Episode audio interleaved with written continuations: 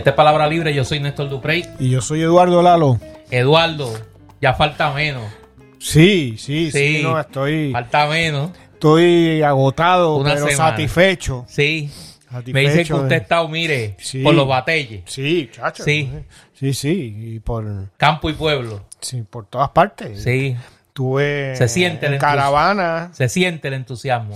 Sí, ¿no? Cunde, cunde el entusiasmo. Sí, entre...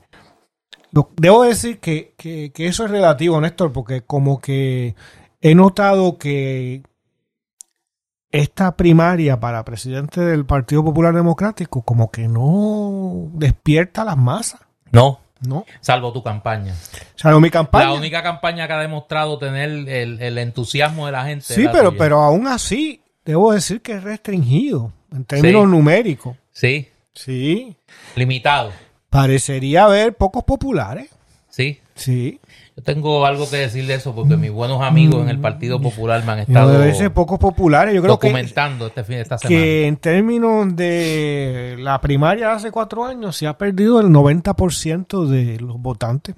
Pero guarda, guarda municiones, que vamos a llegar allí, vamos a llegar allí ahorita. Sí. Pero ese, ese- Ahora, yo, yo multiplico por cada, sí, no, no, para si me cada dicen popular perdido, porque está dispuesto a votar por uno de Mira, mis tres el negocio de la contrincantes. tumbacoco, Hay 15 dispuestos a pues, escribir mi nombre. claro, Si no me roban las elecciones, porque también esto es como dominium. claro. Aquí hay un dominium popular también. Hay que ver los funcionarios de colegio, Sí. Qué instrucciones tengan. Ah. Mira, este es el episodio 130 de Palabra Libre. Eh, recuerden que pueden acceder a los mismos, a nuestros episodios, a través de las plataformas, todas las plataformas de podcast, a través de nuestra página web palabralibrepr.com, nuestra página de Facebook Palabra Libre PR y nuestra cuenta de Twitter Palabra Libre PR. Y queremos... Y, y si el Partido Popular hubiera pagado su cuenta de internet, también, puede- también podría. atrás de ahí. Y que cuando usted logre con el favor del pueblo popular la presidencia, va a haber un enlace en la página del Partido. Popular. Bueno, primero hay que pagar la deuda. Hay que pagar la deuda. La deuda Liberty, hay que pagarla. Oye, y le deberán por el internet, a- por la página web, a aquel. ¿A quién? a aquel. A- Como dicen en las redes, aquel. Ah, No, sí. no, no, no, A no lo identifican, a, A ese, aquel. Pero nosotros le vamos a restituir. Yo creo que ese es lo que nosotros- tiene- es un buen gesto de buena voluntad. Es, es una promesa. que nosotros podemos, si tú llegas a la presidencia, de nosotros podemos, mira, ya yo me Sí, metí ahí, no, mira, pues, tú- en tú el anaudismo, yo me metí en el, en el anaudismo. Si usted llega a la presidencia del Partido Popular, restituimos el, el guiso. Sí. Sí, sí, sí. En la sí. página No, web. No, yo creo que sí. Digo, si nos deja algo del lado de acá. Ah, bueno, claro. ah, Es que eso es, esa es la premisa. Tú sabes, Eh, y no, eh, la que- premisa articulada. Esta no es inarticulada, esta es la de verdad. ¿Sabes? Yo, yo soy en ese sentido de la escuela García Padilla, Sí, que es dan- dando y, y recibiendo. sí, sí, sí, sí.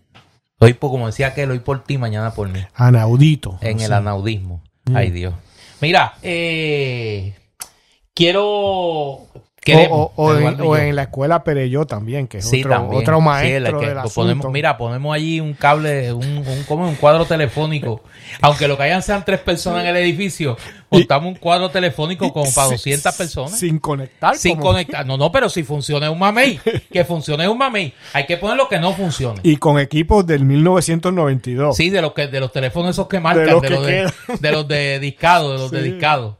Eh, Para salir de ellos. para salir de ellos, sí, sí, sí. Le metemos hasta teléfonos públicos allí para la cosa de la no, y a- y a razón Le metemos de- teléfonos públicos. De 923 pesos por teléfono. Por teléfono, claro. No, esos son las tarifas Anaudi. Esto es tarifa Anaudi. Ujú. Mira, eh, queremos darle las gracias a nuestros escuchas en las plataformas de podcast porque hemos alcanzado esta semana más de 700 mil descargas en Palabra Libre. Eh, un esfuerzo que obviamente hacemos Eduardo y yo.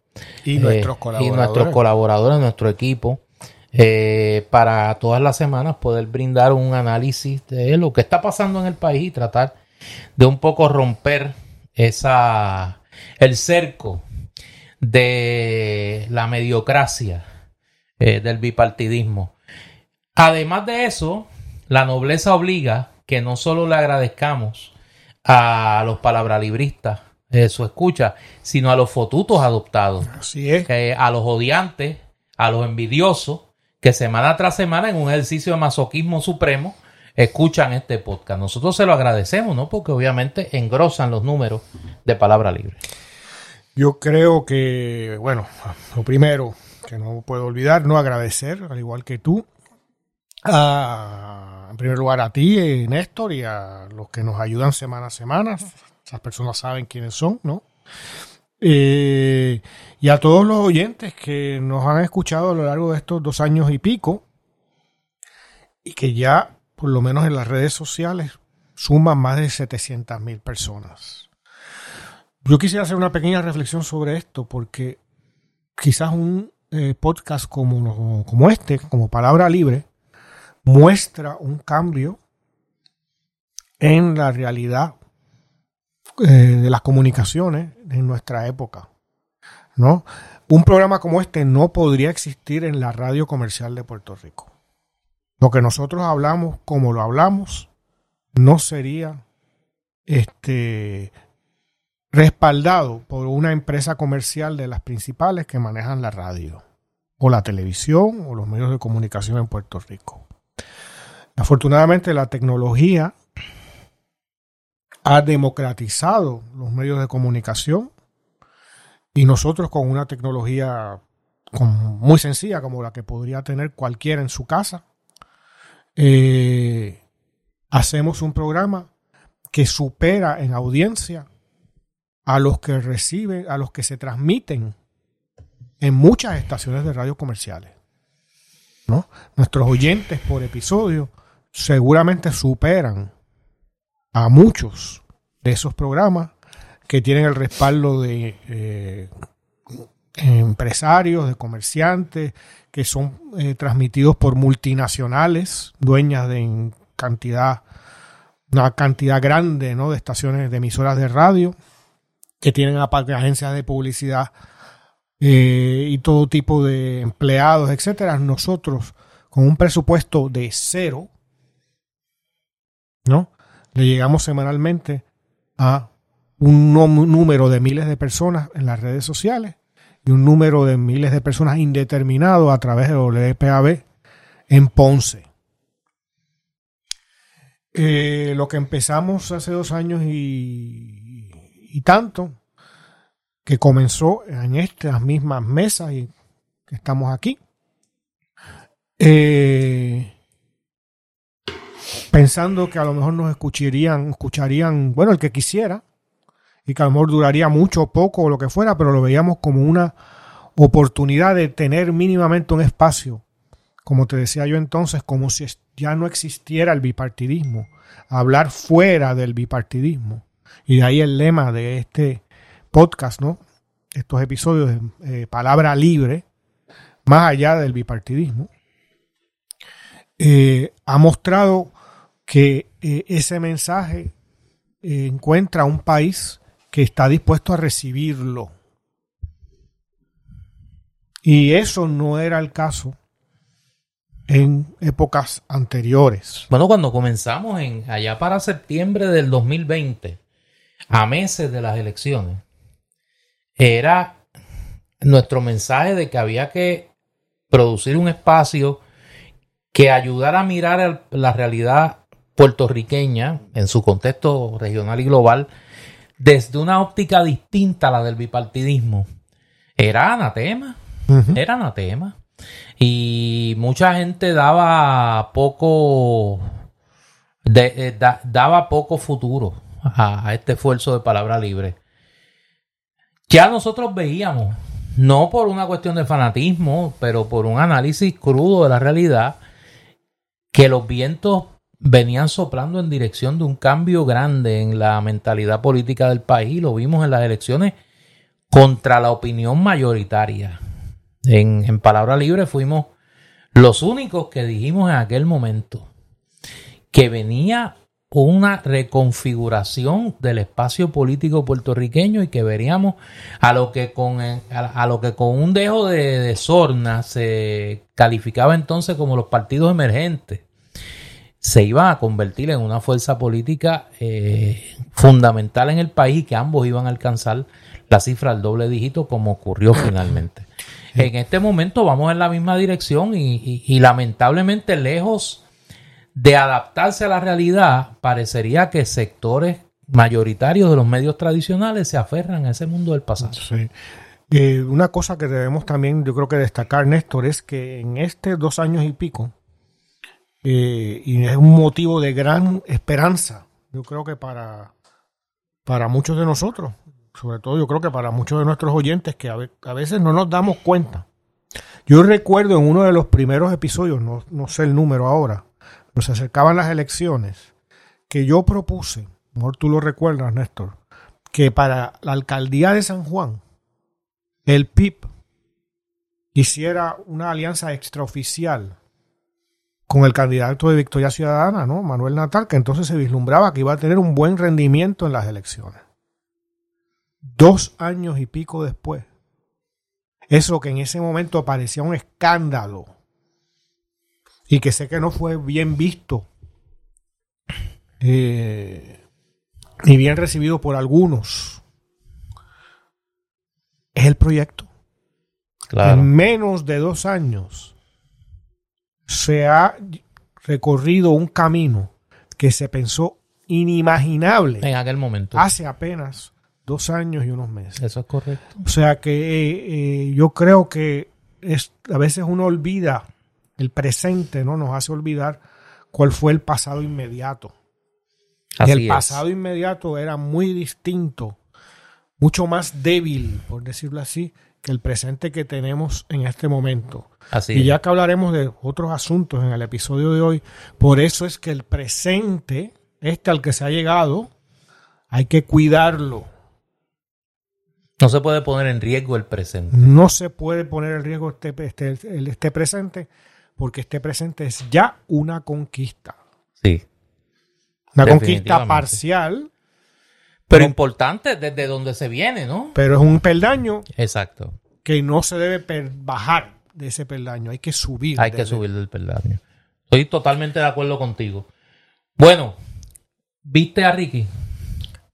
eh, por eh, fortuna, para bien de mi alma, mi, mi cuerpo y mi mente, y el bien de la naturaleza y la creación con, general en el universo, no lo vi, ni siquiera estuve enterado de que iba a decir algo con su voz adolescente. Pues yo te lo voy a resumir. Vamos a tomar el Congreso. Vamos a demostrar que Puerto Rico quiere, además de las células madres, la igualdad. y por ahí yo me cuelo.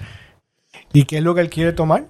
El Congreso. No, y no era el, el edificio. El edificio, pero el Congreso. ¿Cómo se llama el edificio? El Capitolio. ¿Y La eso? toma del Capitolio. Y eso que es vodka con tequila, con triple Pues es, un- es una especie Como un Es- es complejo, es complejo. Como, un mojito. Un mojito colonizado. es una especie de deconstrucción de las células madre políticamente hablando. Y me cuelo, me cuelo en el... El hombre se quiere colar. El hombre se quiere colar y se ha inventado ese nuevo... eh, esa nueva altimaña. Pero Néstor, hay Que inventarse... Bueno, no, pero es que en el... O sea, hoy, hoy un tema importante...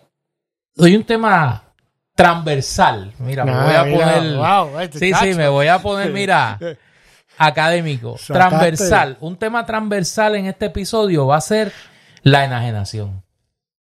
Cacho, pero es- La enajenación. Porque en el caso del PNP. Ese es el cinco anón para poner no, no, por eso, de por la eso. política puertorriqueña. No, no, pero por- hoy, hoy vamos a hablar de varios eh, casos en esa dirección. Porque, ¿quién en su sano juicio puede pensar que Ricardo Rosselló puede ser aspirante con alguna posibilidad de éxito a alguna candidatura en la elección del 2024 Pero, en Puerto Rico? oye, pero nada más. No, pero te voy a contestar. Esa franja, para ser puro en el idioma, esa franja lunática de un sector del PNP puede ser este eh, puede ser quien cree la impresión de que puede haber algún respaldo a esa candidatura de Ricardo Rosselló. Sí, pero piensa tú, Néstor, hoy en día, luego del 6 de enero del 2021, tú usar la frase toma del Capitolio en el contexto de Estados Unidos, que no solo es una frase tóxica, radioactiva, eh, contradictoria, porque después de todo, este hombre se las da de demócrata, ¿no? Y, y, eso fue un fenómeno eh, trompista, ¿no? Del Partido Republicano. Sino que tienes también como comparación el 6 de enero del 2021. No es que lleva a 100 personas con, tú sabes, que, que no están dispuestas a caminar, pues son 100 vividores de la teta del Partido Nuevo Progresista. Ay, Dios.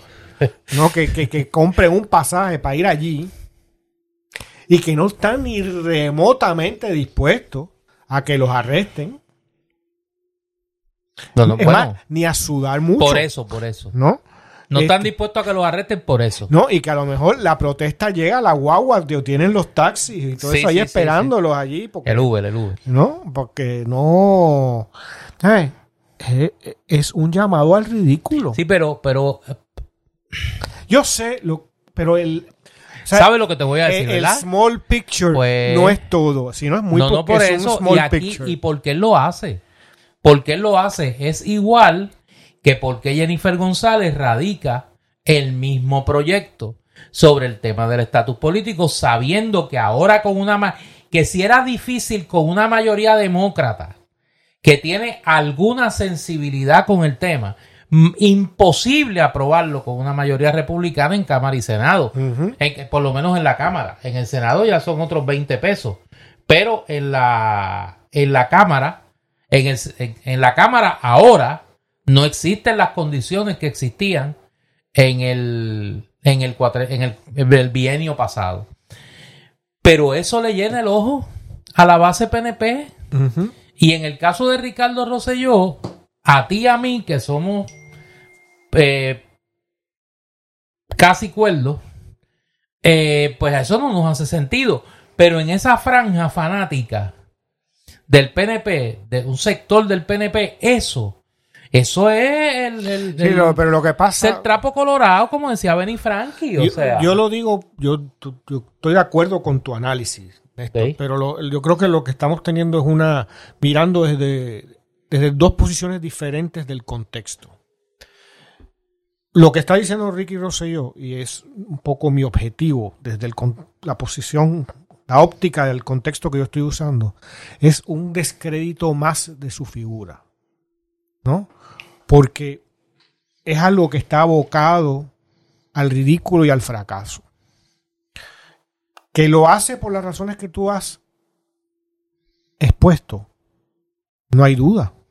Pero el problema es que esas, ese sector cada vez más pequeño. Ese sector cada vez es más frágil y también visto de manera más ridícula. O sea, está, está cada vez el manto de ridículo desde los que no pertenecen al sector. Es mayor. Entonces, si esa es su estrategia, ¿no? Es un poco como lo que está tratando de hacer Trump. Después que ya tú estás liquidado, que tienes 100, que 20 procesos legales en tu contra, que te han visto, usted sabes, te han acusado de sobornar, de esto, de lo otro, lo más allá. No te basta con los fanáticos. ¿No? A lo mejor logras una candidatura, pero no más. Y ni siquiera tienes eso. Eh, y en el caso de Ricardo Rosselló todavía es peor. Porque ese señor no puede pasar por, por las calles de Puerto Rico. no, será un candidato por control remoto, No, ausente, no porque puede pasar No puede ahí. caminar por las calles de Puerto Rico. Y Trump puede hacerlo porque tiene todo un servicio de seguridad que lo encapsula.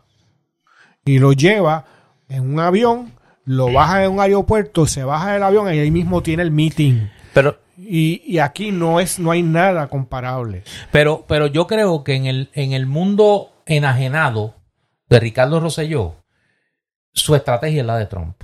Él dice, aquí hay un sector del PNP que yo lo tengo cautivo, que son fanáticos míos, y yo lo que tengo que hacer es recalentar políticamente ese sector para poder insertarme en, la, en el juego de poder del PNP si hay una primaria. Porque si hay una primaria, uno se abre la candidatura a la comisaría residente. Si Pierluisi se retira, como es mi contención, y me sostengo en ella, como quiera, por una de esas dos vías se va a abrir la candidatura a la comisaría residente.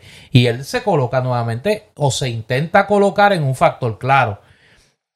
A eso va a contribuir y está contribuyendo que los principales testaferros de la administración de Ricardo Rosselló están en los medios de comunicación, rehabilitados por la eh, comentocracia y la mediocracia eh, del bipartidismo. Y obviamente van a ser fotutos a sueldo de esa campaña de Ricardo Rosselló, lo que le va a crear al interior quizá del PNP un, una solución pero al exterior le, crea un grave problema, como en un momento dado fue el padre. O sea, en un momento dado Pedro Rosselló tenía un sector del PNP eh, atrapado, cautivo, como tú lo quieras llamar, pero no sumaba un voto, al contrario, restaba votos. Perdió, Con, perdió con un candidato como Aníbal Acevedo. No, no, no, y en un momento donde el Partido Popular, el Partido Popular perdió todo. Exacto. O sea, en esa elección del 2004 el PNP ganó la comisaría residente y las dos cámaras holgadamente. Lo mejor que le puede pasar a la oposición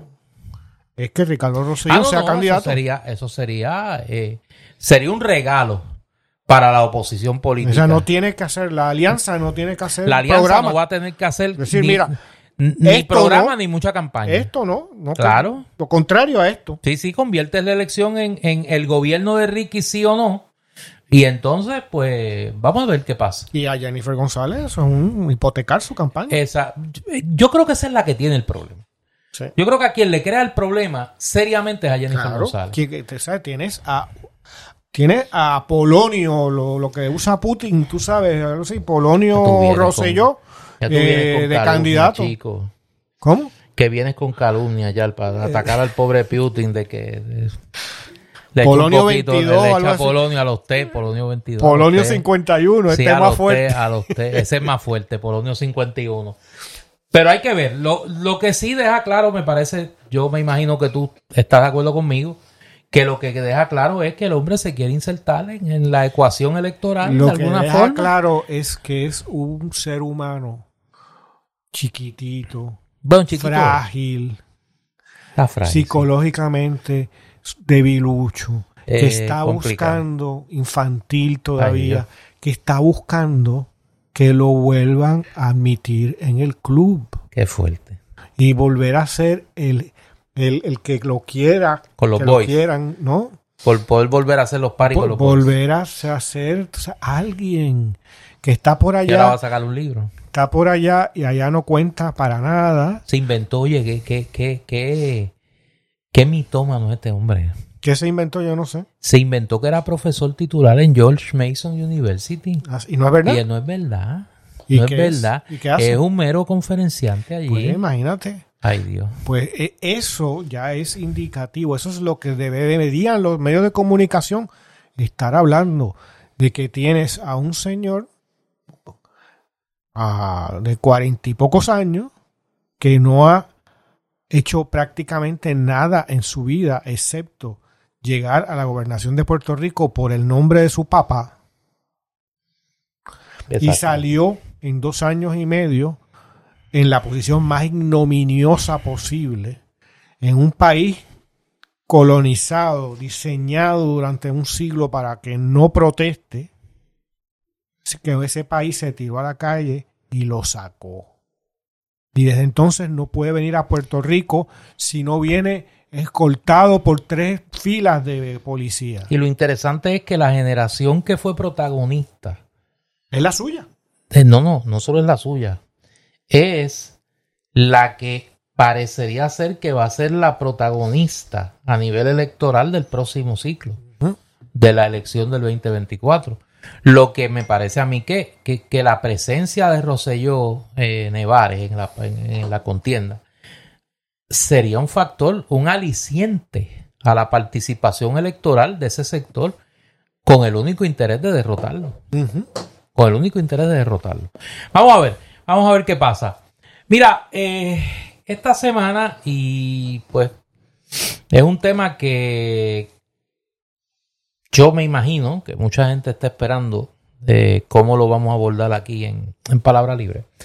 Esta semana el Movimiento Victoria Ciudadana realizó una conferencia de prensa eh, junto a la representante Mariana Nogales Molinelli, eh, adelantando que en los próximos días se iban a producir, se iba a producir la citación a la representante Nogales para enfrentar unas acusaciones eh, por parte del panel del fiscal especial independiente. La presidenta del panel, la licenciada Nidia Cotovive, en reacción a las expresiones del movimiento Victoria Ciudadana, básicamente anunció que se va a citar a la representante Nogales el próximo miércoles 3 de mayo a enfrentar eh, una serie de cargos en su contra que tienen que ver, y es lo que dijo la licenciada Coto Vive, con imputaciones de delitos de perjurio y asuntos contributivos. Eh, es lo único que se ha sabido hasta ahora en términos concretos. No se conocen los detalles de la acusación. Se conocerán el miércoles.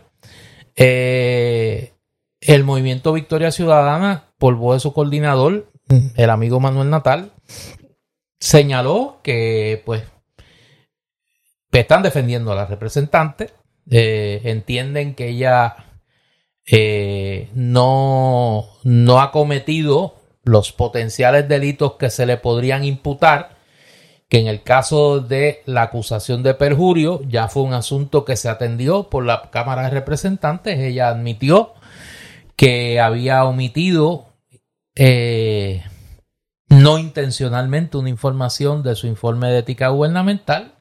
Ella solicitó eh, enmendar el, informe eh, y ella misma se refirió a la Comisión de Ética de la Cámara de Representantes para tener la oportunidad de corregir, eh, de corregir esa inadvertencia que el director de la Oficina de Ética Gubernamental alega que le dio el tiempo a la, a la legisladora y que ella no hizo la corrección en el tiempo que establece la ley y no solicitó prórrogas tampoco para ello.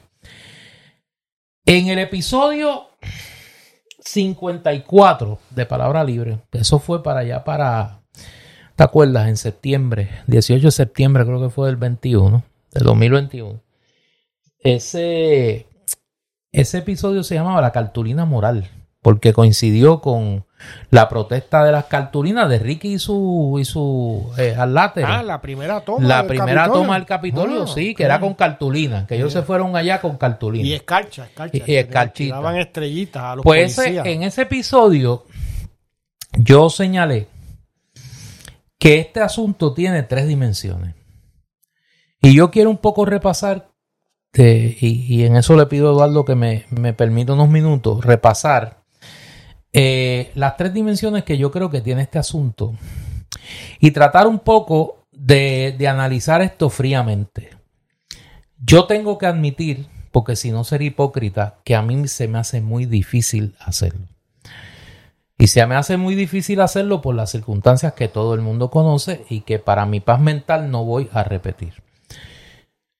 Eh, pero voy a hacer un esfuerzo de hacerlo como lo hice en aquel episodio porque me parece que hay que ponerle un poco de hielo para enfriar las cabezas en este problema. Porque es un problema. Este asunto tiene tres dimensiones, como todo señalamiento de esta naturaleza. Tiene una dimensión moral, tiene una dimensión legal y tiene una dimensión política. En cuanto a la dimensión moral y legal, estamos bastante limitados en poder llegar a una conclusión. ¿Por qué?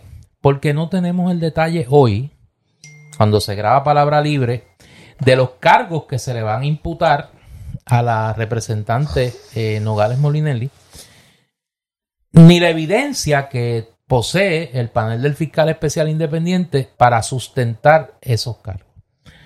Parecería ser, y subrayo, parecería ser, de la documentación que sí se conoce, las cartas que el panel del fiscal, que lo que el fiscal Mendoza eh, envió al panel del fiscal especial independiente solicitando prórroga en la investigación, varias prórrogas, que durante la investigación, en cuanto a la información provista o no provista por la representante Nogales Molinelli en su informe de ética que tiene que rendir a la Oficina de Ética Gubernamental a través de la Secretaría de la Cámara, se desprendía una información bien fuera por omisión y enmienda posterior o por investigación que habría otras dimensiones de eh, la participación de la representante Nogales Molinelli en unas corporaciones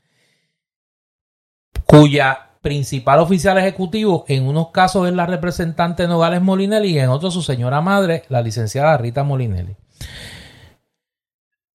La licenciada Nidia Cotovives, en su, eh, en su imprudencia, pues me parece que fue un acto imprudente de la licenciada Cotovives, en irse de Mediatur a decir sin decir de qué se trataba esto. Ella alega que lo hizo por la defendiendo al panel del FEI de las acusas, de las imputaciones que le hacía Victoria Ciudadana de que hay una agenda política, de que hay una intención de castigar a la oposición política, que ella pues tenía que entrar a discutirlo. Yo creo que fue una imprudencia de la licenciada Coto Vive eh, y que se debió esperar, morderse la lengua, como hacen los jueces en casos similares, y el miércoles, cuando se dieran a conocer las acusaciones, pues todos sabríamos de qué se trataba y cada cual llegaría a su conclusión, empezando por el magistrado que tenga ante su consideración encontrar causa para juicio o no contra la representante Nogales Molinelli.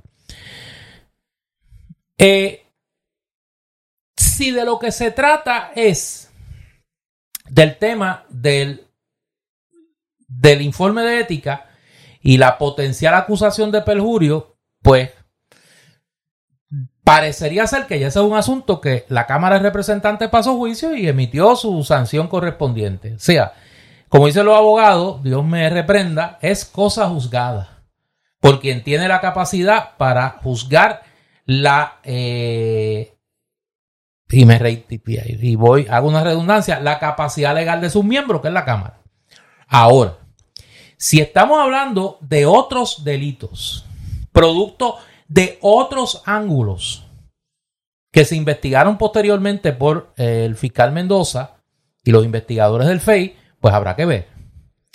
Ese es el elemento legal que implica un juicio moral de la legisladora sobre si pues, actuó bien, no actuó bien, cuando no era legisladora, cuando era una ciudadana privada. Ahora, esto tiene una dimensión política, que es la tercera, eh, el tercer nivel. Victoria Ciudadana, y en esto tengo que hacer un poco de historia. Cuando allá para el 2018, 17, 2018, producto de una iniciativa de eh, el amigo Roberto Pagán, y eh, un grupo que originalmente fue parte de lo que hoy es Vamos, del amigo profesor eh, Justo Méndez Aramburu, se creó un grupo que comenzó a dialogar sobre la posibilidad de crear una nueva fuerza política.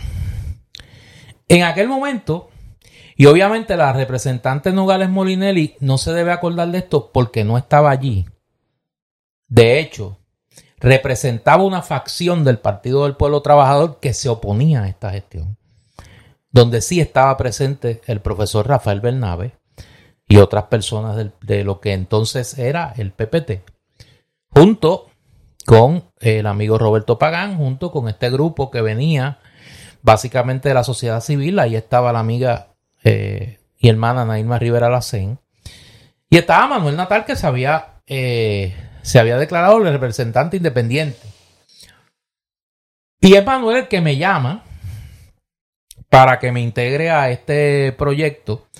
Yo me había desafiliado ya del Partido Popular después de la elección del 2016.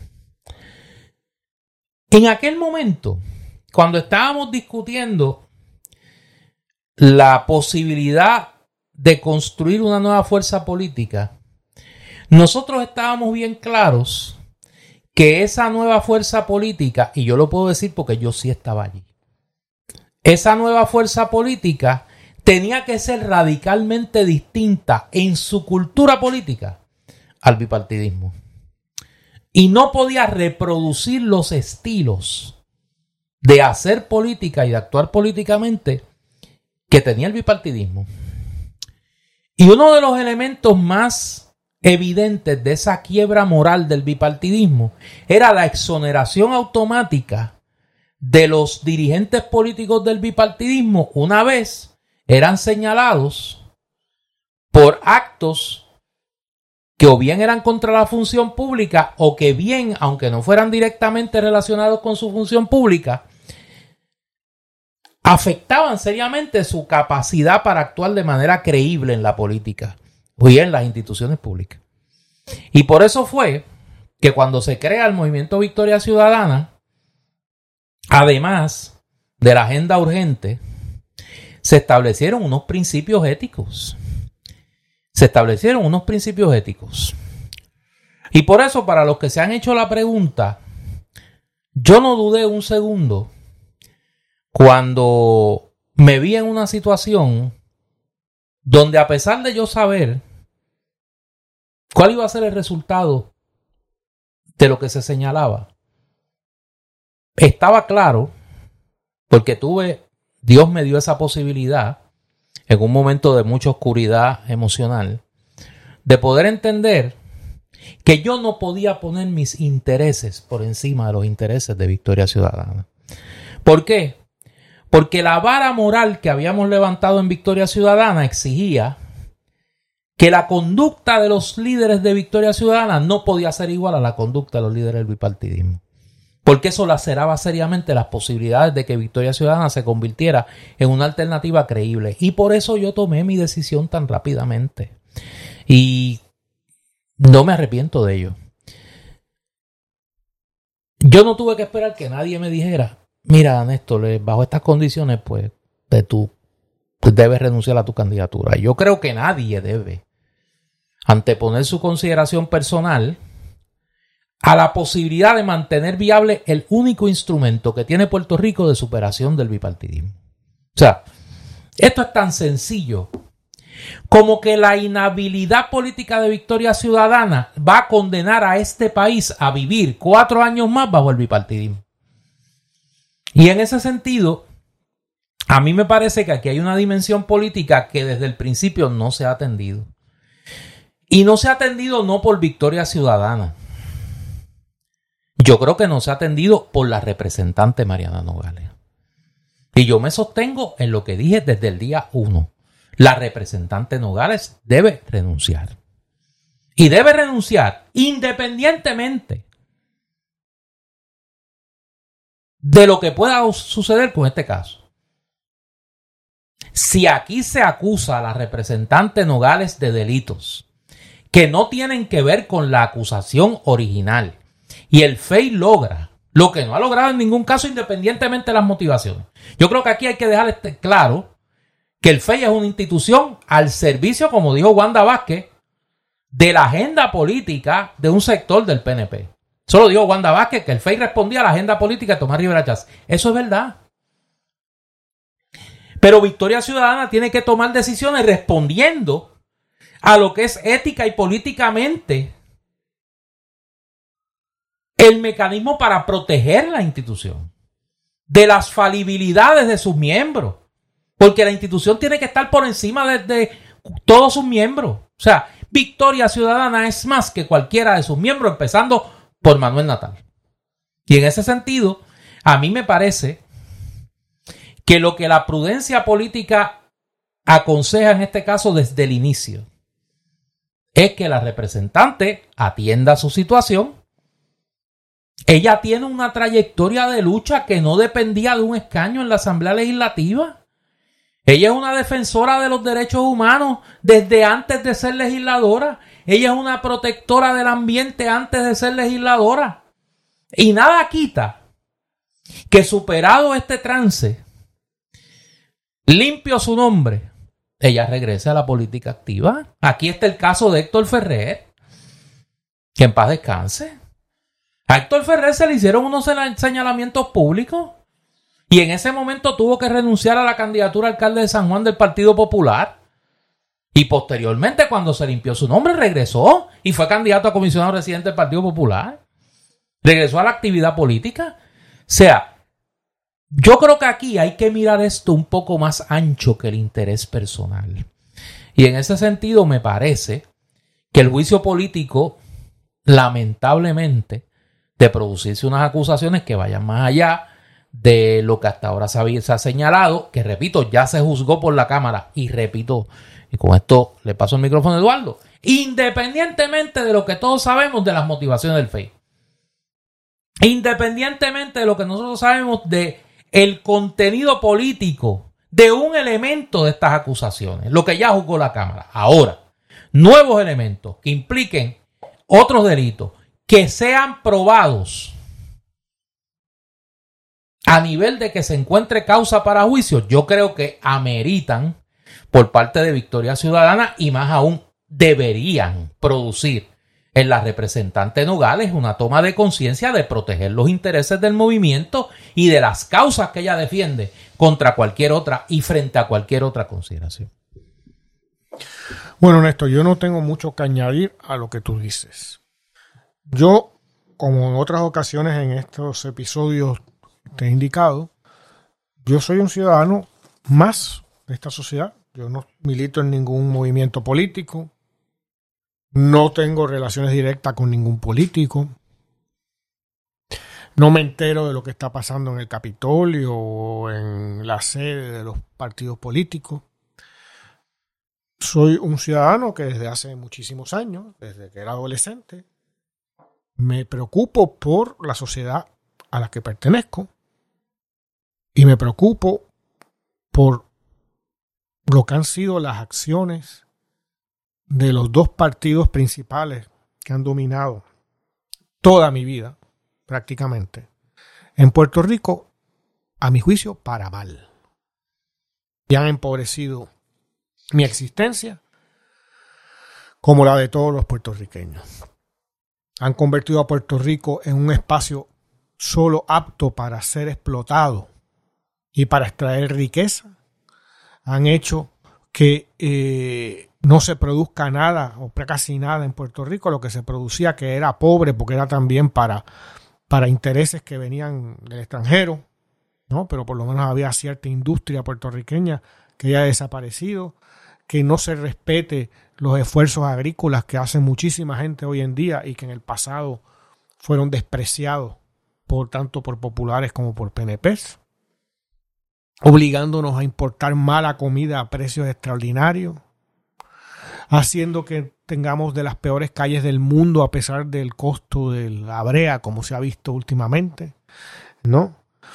Eh, y vivir en un país en donde esos políticos están dispuestos a vendernos al mejor postor.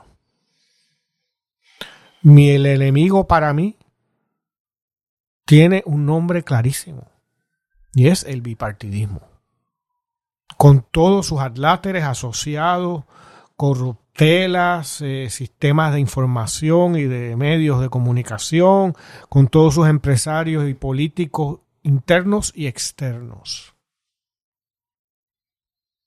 Creo que el país está en una situación en que cada día cuenta y como decía al comienzo de este episodio, cuando hablábamos de los 700 mil y tantos descargas de estos programas ¿no? a lo largo de dos años y pico, estamos en un momento que no existía en otras épocas, en donde ya sea por posibilidades tecnológicas que antes eran inexistentes, ya sea porque el país se encuentra cada vez más ante el abismo, ya sea porque hemos perdido todas las esperanzas y hay un gran sector del pueblo que ha perdido las gringolas en los ojos. Eh, estamos en una posición como no hemos estado en nuestras vidas. Y cuando yo hablo de nuestras vidas, hablo de los años 60 en adelante. Por primera vez, el bipartidismo puede, se puede competir contra él. No voy para no ponernos triunfalistas ni nada de eso, se puede competir. Al igual que cuando el verano del 19, por primera vez en mi existencia, los que protestábamos podíamos competir contra las fuerzas represivas. Y eso es un momento que no se debe desperdiciar. Y de ahí que se tenga que proteger por encima de toda individualidad. Como digo, yo soy un ciudadano como otro. Y yo lo que veo es lo siguiente. Si Victoria Ciudadana no es una alternativa, si Victoria Ciudadana parece, pareciera ante el electorado otro partido más, le hace PNP o PPD, PNP o populares, no hay por qué votar. Porque es lo mismo. El interés no es poner a unos nuevos políticos en las posiciones en que otros se beneficiaban para que estos se beneficien. Eso no es el proyecto. Con ese proyecto yo, y estoy seguro que cientos de, miles, de, miles en Puerto Rico no están de acuerdo. Si el caso de Mariana Nogales, independientemente de los méritos y demás que yo desconozco completamente, al igual que la mayor parte de los ciudadanos, no he seguido este proceso en detalle. Yo no voy a ir al juicio, yo no soy el abogado de nadie ahí, ni, de, ni el amigo del abogado, ni estoy en, las reuniones de comités centrales o lo que sea de Victoria Ciudadana.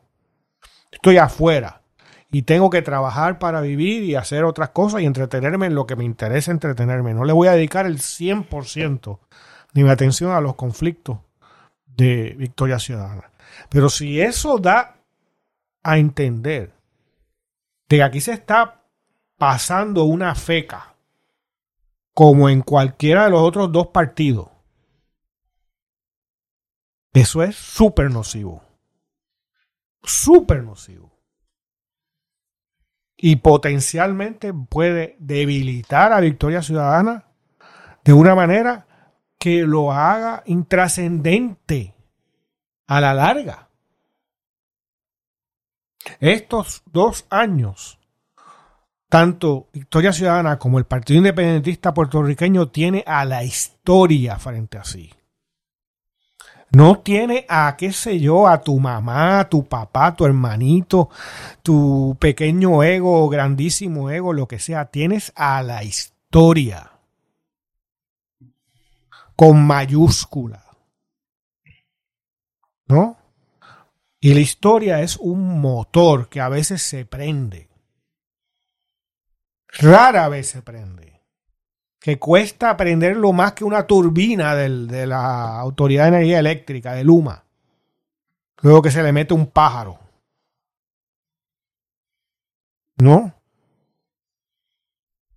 Y todos los que están en este, son visibles en este empeño, de Juan Dalmao, a Manuel Natal, a María de Lourdes, a Denis Márquez, a etcétera, a, Ana Irma Rivera Lacens, José Bernardo Márquez, José Bernardo Márquez, eh, Rafael Bernabe y Mariana Nogales, tienen que estar conscientes que no los va a juzgar en este momento de su vecino, sino que lo, que hay una causa muchísimo mayor que ellos.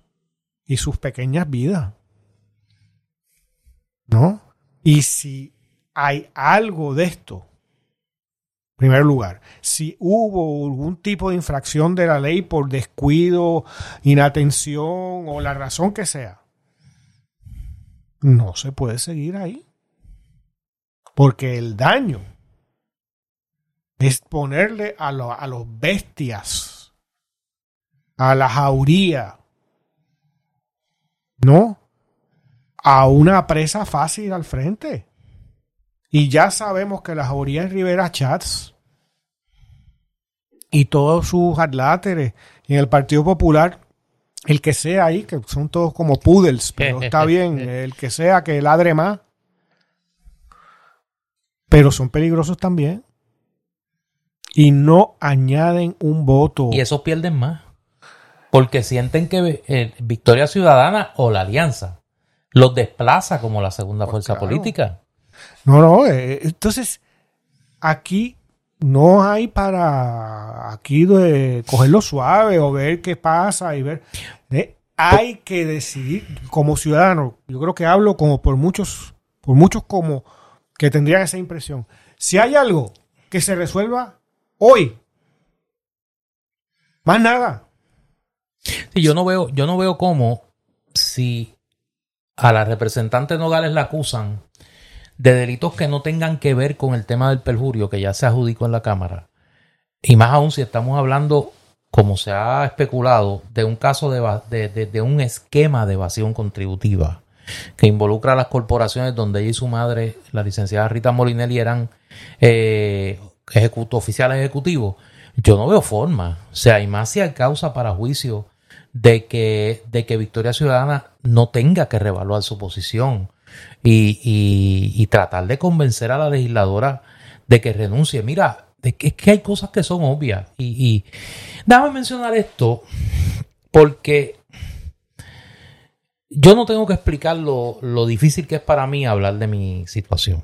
O sea, fue una situación de una gran eh, fatiga emocional, para decirlo menos. Pero hay un elemento que yo quisiera aclarar porque a veces se habla del caso y se, y se, se señala. Eh, a mí nadie me obligó a renunciar a mi candidatura. Eh, cuando se dio esa reunión del, del, Consejo Directivo de Victoria Ciudadana, en un receso de la reunión, yo tomé la decisión de renunciar. Y tomé la decisión de renunciar a la candidatura número uno porque yo sabía que eh, exponerme a un proceso como el que potencialmente podía ocurrir si yo permanecía como candidato a nivel público, eh, independientemente de, independientemente de, lo que ocurrió finalmente, eh, iba a tener un costo para Victoria Ciudadana como movimiento político. Eh, y yo no creía que era justo con un movimiento al que yo le había ofrecido tanto en términos de que se diese ese espacio al país de tener una alternativa al bipartidismo, yo por mi egoísmo, pues permanecer como candidato a, costa del movimiento. Eh, y en ese sentido, cuando se reanudó la reunión, eh, y eso están testigos todos los que estaban allí, incluyendo a la representante Nogales Molinelli, yo planteé, miren, yo he tomado una decisión y voy a renunciar a mi candidatura. Eh, yo lo único que pido es el espacio para yo resolver mis... Una vez yo renuncie, pues tampoco pedí espacio para déjeme resolver y entonces decimos, no, no, aquí está la candidatura, yo me voy. Ahora, yo pido públicamente espacio para lidiar con esta situación. Espacio que la representante Nogales Molinelli no me dio y espacio que Alexandra Lúgaro no me dio. Eh, espacio que otros dirigentes de Victoria Ciudadana sí me dieron. Eh, y en ese sentido, pues, gracias a Dios, eh, pues yo estoy donde estoy, en paz conmigo mismo y con mi conciencia. Pero yo tomé una decisión en aras de los mejores intereses del movimiento. A mí nadie me lo tuvo que decir. O sea, y en ese sentido yo creo que hay un imperativo de conciencia que uno tiene que tener que no hay que decírselo. No te tienen que recordar que hay un deber por encima de ti mismo. Que no puede ser el egoísmo la, la, la principal causa. La causa son las grandes causas del país. Y en ese sentido, yo creo que tú has recogido muy elocuentemente, Eduardo, lo que, lo que está en juego en esto. O sea, es mantenerle viva al país la esperanza de superar el bipartidismo. Ah, que cuál es el riesgo, porque yo no soy eh, políticamente idiota. Hoy es Mariana Nogales, mañana va a ser X, después viene Z. Esta teoría del dominó que algunos han esbozado, que yo no la comparto en absoluto, porque si la dirección de Victoria Ciudadana y del Partido Independentista está compuesta de hombres y mujeres de entereza moral y de incuestionable eh, compromiso con la honestidad, pues no hay nada que temer. Ah, que van a ver los intentos, claro que los va a ver si tú estás atentando contra los intereses de una mafia política. No te van a recibir con discursos elocuentes, te van a tirar a la yugular.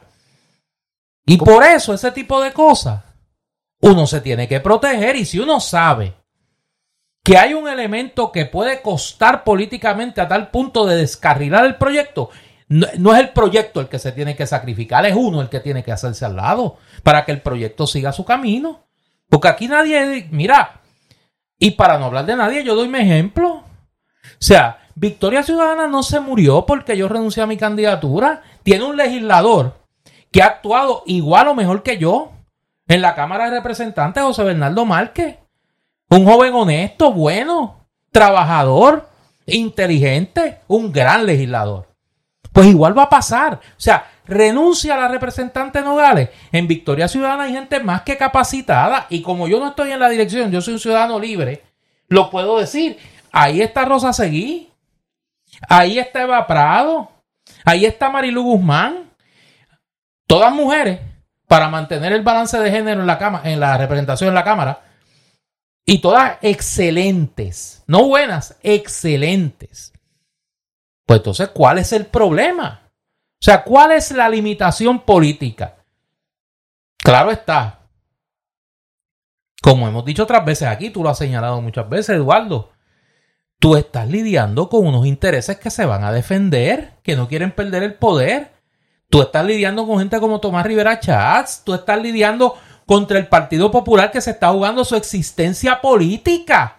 ¿Cómo no van a hacer eh, para llamarlo inocentemente proactivos en defender su espacio político, pues claro, pero entonces tú no le puedes poner la victoria en la, en la mano. Mira, yo te voy a poner una cosa que hicimos referencia hace unas semanas, mostrándolo, yo lo hice yo, la necedad sin fin. Y fue motivo de escándalo, ¿no? En, de mi parte, por lo menos, en, en ese episodio, no recuerdo cuál fue, pero fue uno no hace mucho. Recordaba escuchar a Alejandro García Padilla en su programa de Vivis en Bothead por las tardes. Ay Dios. Eh, decir que, eh, que el bipartidismo, no había una lucha contra el bipartidismo o algo por el estilo. Lo que buscaba Victoria Ciudadana y el PIB era sustituir un bipartidismo por otro. Por otro. Pues la incapacidad intelectual,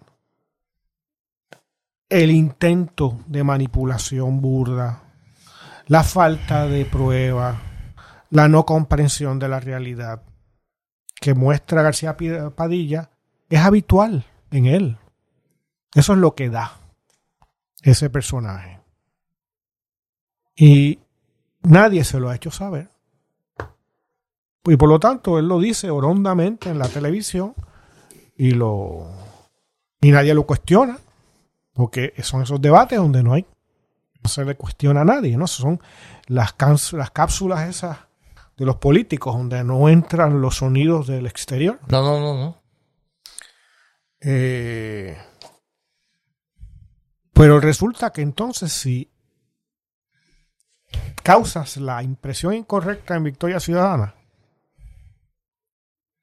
para un por ciento elevadísimo del electorado puertorriqueño, la estupidez pública que ha dicho eh, Alejandro García Padilla parece verdad. Y por lo tanto, el acto tan necio de García Padilla resulta políticamente hábil. Ese es el lugar en que se quiere poner Victoria Ciudadana. Darle la razón a un incompetente como García Padilla, que lo que hace es decir sandeces todos los días. ¿No? Caer en la trampa de la estupidez. Como, como forma de que hacer político, que ha funcionado, porque Claro. eso es Ferré diciendo que eh, Fidel Castro llamó a Hernández Colón y financia la campaña del PPD. de- de- Perre, imagínate. este, los Hernández Colón o los que sean diciendo que el PIB eh, están los comunistas, eh, etcétera. Tú quieres que es la misma trampita de siempre funcione. No, para que no funcione, tú tienes que mostrar que es diferente. Si no te comieron los dulces. Eso es lo que se trata aquí. No si Ma- Mariana Nogales es inocente o culpable. Ese es el problema jurídico. Eso no es. Y yo no tengo absolutamente nada en contra de Mariana Nogales. ¿Sabe? Le deseo lo mejor como a, a todo ser humano. Y creo que ha hecho cosas muy valientes en este, mientras ha estado en, en la legislatura, en este periodo. Pero la van a usar en, en contra de los, de, de, lo- de los objetivos de su propia agrupación, agrupación política. Van a usar su caso, no lo digo a ella personalmente, sino su caso. El riesgo es enorme. Y como digo, eso es ponerse, rebajar a Victoria Ciudadana y su proyecto a la basofia que habla Alejandro García Padilla. Y que esa basofia parezca realidad. Ese es el riesgo. Y si yo miro eso, y yo me imagino que eso es lo que deberían estar viendo Victoria Ciudadana, la respuesta tiene que ser evidente e inmediata. El riesgo es demasiado grande. Vamos a ver qué pasa. Obviamente, como dije, y, sé que tú lo, estás claro en eso, no podemos hacer un análisis concluyente porque no tenemos la, información de cuáles son los delitos que se le van a imputar a, a la representante Nogales, ni los eh, ni la evidencia que, que, sustente esos delitos, la, la denuncia que se presente el próximo miércoles. Lo, lo único que hacemos es discutir escenarios políticos potenciales en función de los escenarios adelantados ya. Hay una cosa bien básica. Ellas tienen que saber si hay algo o no hay. eh, Tiene que saber ella si hay algo o no hay algo. Claro. Y uno tiene que asumir que ella le ha dicho a la dirección de Victoria Ciudadana toda la verdad de todo lo que hay y puede haber. Si tiene, si, si todas esas alegaciones son falsas y no hay nada, Pues no hay nada que temer. deberíamos darle todo nuestro apoyo, Claro. incluyendo claro, Victoria Ciudadana. Claro. Si hay algo, no se está entrando en juicio de valor, de No, que no, si no, ella esto, lo otro, su familia, nada de eso. Puramente políticamente. Claro. Este, Es si un hay- juicio político. si hay algo que puede salir mal, hay que saberlo y hay que actuar antes de que el otro Que ese es el. Digo, yo creo que eso es poco probable. Yo creo que el espacio y esto, pues, Victoria Ciudadana, el, movimiento Victoria Ciudadana se ha colocado en esa posición, lamentablemente, me- a, a mi modo de ver. La defensa que se hizo esta semana de la representante Nogales obliga a que un cambio de posición tenga que esperar por la radicación de los cargos y si en efecto de lo que se le acusa es distinto y más grave de lo que se ha discutido hasta ahora. Si eso fuera así, yo sí estoy de acuerdo contigo y creo que por ahí es que tú vas. El espacio de maniobra es mínimo. O sea, no hay mucho tiempo No, no. para que Victoria Ciudadana recapacite su posición y adopte una postura distinta que, repito, la representante Nogales no debe poner a Victoria Ciudadana en esa posición. Si ella sabe hoy, si ella sabe hoy que existe la posibilidad real de que se le acusen por delitos que van más allá del tema de la omisión de información en, en el informe de ética gubernamental y que esos delitos son potencialmente probables en la etapa de vista para eh, decidir si se va o no a juicio, no debe poner a Victoria Ciudadana en la posición de tener que rectificar su postura. Debe de ella asumir voluntariamente la posición de renunciar. Pero eso solo lo sabe ella. Eso, ese juicio lo, debe, lo puede tomar ella. Y uno confiaría, y yo soy bien honesto, yo confiaría que si en las próximas horas eso es así, la representante tome la mejor decisión, no para ella, porque todo el mundo, esa decisión nunca, nunca es fácil. Pero uno tiene que pensar más allá de uno. Y uno tiene que pensar en los, en los supremos intereses del país, que en este caso es la preservación de la viabilidad política de Victoria Ciudad. Me parece a mí. Vamos a ver qué pasa. Ya tendremos oportunidad la semana que viene con más información, con los datos ya más certeros y a lo mejor con las decisiones tomadas. Y hablamos ya de decisiones tomadas y no de caminos probables. Eh, mira, vamos a la pausa cultural antes de entrar a, a lo tuyo. A lo tuyo, a lo tuyo, sí, no, ahí lo tuyo, mira, sí, no, vamos, mira, a la payola, vamos a empujar la candidatura suya esa, mire, sí. Urbi et Partido Popular que, que vuelva a la, sí. A sus orígenes. A sus orígenes. Antes de la superstición de Lela. Ay, Dios. Mira, eh, hoy sábado en el Candil, a las 10 de la mañana, oye, temprano, se presenta el libro Democracia y Energía, desafiando la economía de los combustibles fósiles por un país propio de Arturo Masol. Ah, excelente. Arturo Masol de ya. Oye, que vi que le dieron un doctorado honoris sí, causa. Sí, no recuerdo ahora la institución, pero lo vi hoy en la prensa y, es y la Arturo universidad, te digo ahora. le envío mis felicitaciones Espérate, espérate, y un gran abrazo y a su padre Te digo, y te familia digo ahora, igualmente. te digo ahora eh, el nombre de la institución, que es en Arizona y Dios mío, me van a la querida amiga eh, y escritora Rima Brusi me va, me va a regañar Mm. porque sí, porque es la universidad de donde su esposo es rector. Es la universidad de ay Dios, espérate. Bueno, pues Arturo, Northern Arizona University.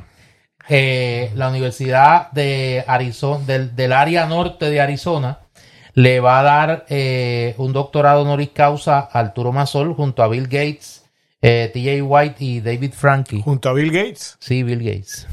Pues bueno, bueno. pues Ahí, ahí, ahí, mira.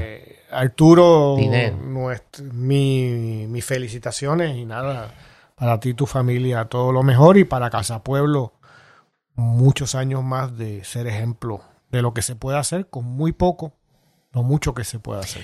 Pues el libro de Arturo se presenta hoy sábado a las 10 de la mañana y a la 1 de la tarde se presenta el libro Socorro Girón, intelectual puertorriqueña, eh, estudiosa de la vida de José Gautier Benítez, entre otros. Eh, fue eh, editado por Nidia Luca y Otto Sivens. Este libro se presenta a la 1 de la tarde y a las 3 de la tarde Versos en lucha por justicia y esperanza con Teresa Sepúlveda.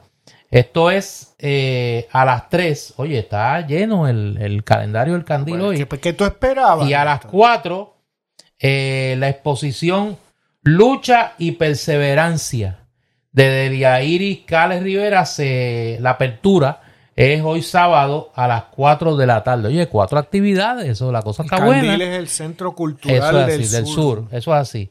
El mañana domingo a la una de la tarde se presenta a lo importante de Ingrid Rodríguez Ramos. Es una colección de eh, poemas. Y la semana que viene, eh, no se queda atrás el candil. El sábado a la una de la tarde se presenta eh, la colección nacional Artes Populares del Instituto de Cultura. Eso es a la una de la tarde y a Eso, las déjame comentarlo, ¿no? Hay, un, ha habido una iniciativa editorial, me parece muy valiosa, de, de la editorial del Instituto de Cultura, que sacaron ya un, un libro sobre su colección de arte indígena, que es algo que, que realmente se hacía esperar, ¿no? Con, que, que- que existiera en nuestra sociedad. Y eh, este proyecto de las artes populares, ¿no? Igualmente es un libro de arte, ¿no? Grande, eh, que ha pedido mucha preparación y me parece una excelente iniciativa de parte del Instituto de Cultura puertorriqueño. Pues enhorabuena para, para el instituto. Esto es el próximo sábado, eh, 6 de mayo, a la una de la tarde. A las 3 de la tarde se presenta Yo lo que quiero es amor. La historia documental de las telenovelas en Puerto Rico, un extraordinario libro de Víctor Federico Torres. Y el domingo 7 a la una de la tarde, La India Gruñona. Esto es un libro eh, Mira, esto es autobiográfico para mí. Una guía para aquellas personas que en algún momento de su vida han sentido la ausencia de la felicidad. Yo pensé que tenía que ver algo con, con la biografía de Wanda Vázquez. De Wanda, no, lo de Wanda es más complejo. Lo de Wanda es más complejo. Esto es el domingo 7 de mayo a la una de la tarde. Eso es en el Candil. Y bueno, Eduardo, ¿Qué hay? ¿Qué hay de nuevo? sí. Luego de que este, acapararon. los- los Oye, ha sido, mira. Me dicen Ay, que Dios. dejaron las góndolas vacías. vacías, las dejaron vacías. Mira, eh, Tú tuviste que llamar así tuve de nuevo. que llamar allá así a la embajada. Pues ahora fue a nivel de la embajada. Eh, Ah, sí, que- sí, que- sí, que- sí. Que muevan. Movieron los furgones, movieron los furgones. Mira, eh, en Bámbola llegaron nuevos productos de la línea de Spice Box. Mm, Esta compañía se especializa en Sí. la creación de alambrado. de, de kits de actividades, ¿no? Pero no, está- no estás lejos. Ay, kits ay, de arte, manualidades y juegos de papelería cacho. en forma de libros. Sí, no, ahí está, mira. Ahí ¿Cómo- puede haber libros de contabilidad y esas cosas. ¿Cómo hacer origami con las tiras de, de Con los las tiras de los documentos? documentos Triturados. documentos triturados, sí. Entre los nuevos kits que llevaron, que llegaron a Bambola, eh, tienen uno de los más buscados. Mira este, que es para aprender a hacer trucos de carta. Mira, ese se va a vender. Pero ya hay unos cuantos que saben hacerlo muy bien. Sí, no va a haber este eh, muestra, eh, talleres, talleres de truco, talleres de truco. Ah, Sí, eh, Walter Pierluisi Wal- va a los Pierluisi van a, como parte de la, del acuerdo de cooperación, va a haber un, Van a ir por las va a escuelas. haber un tiempo de servicio comunitario enseñando en las escuelas a hacer trucos eh, de distintas, a los residenciales no pueden ir, pero a las escuelas pueden ir a hacer trucos de, de carta en este caso.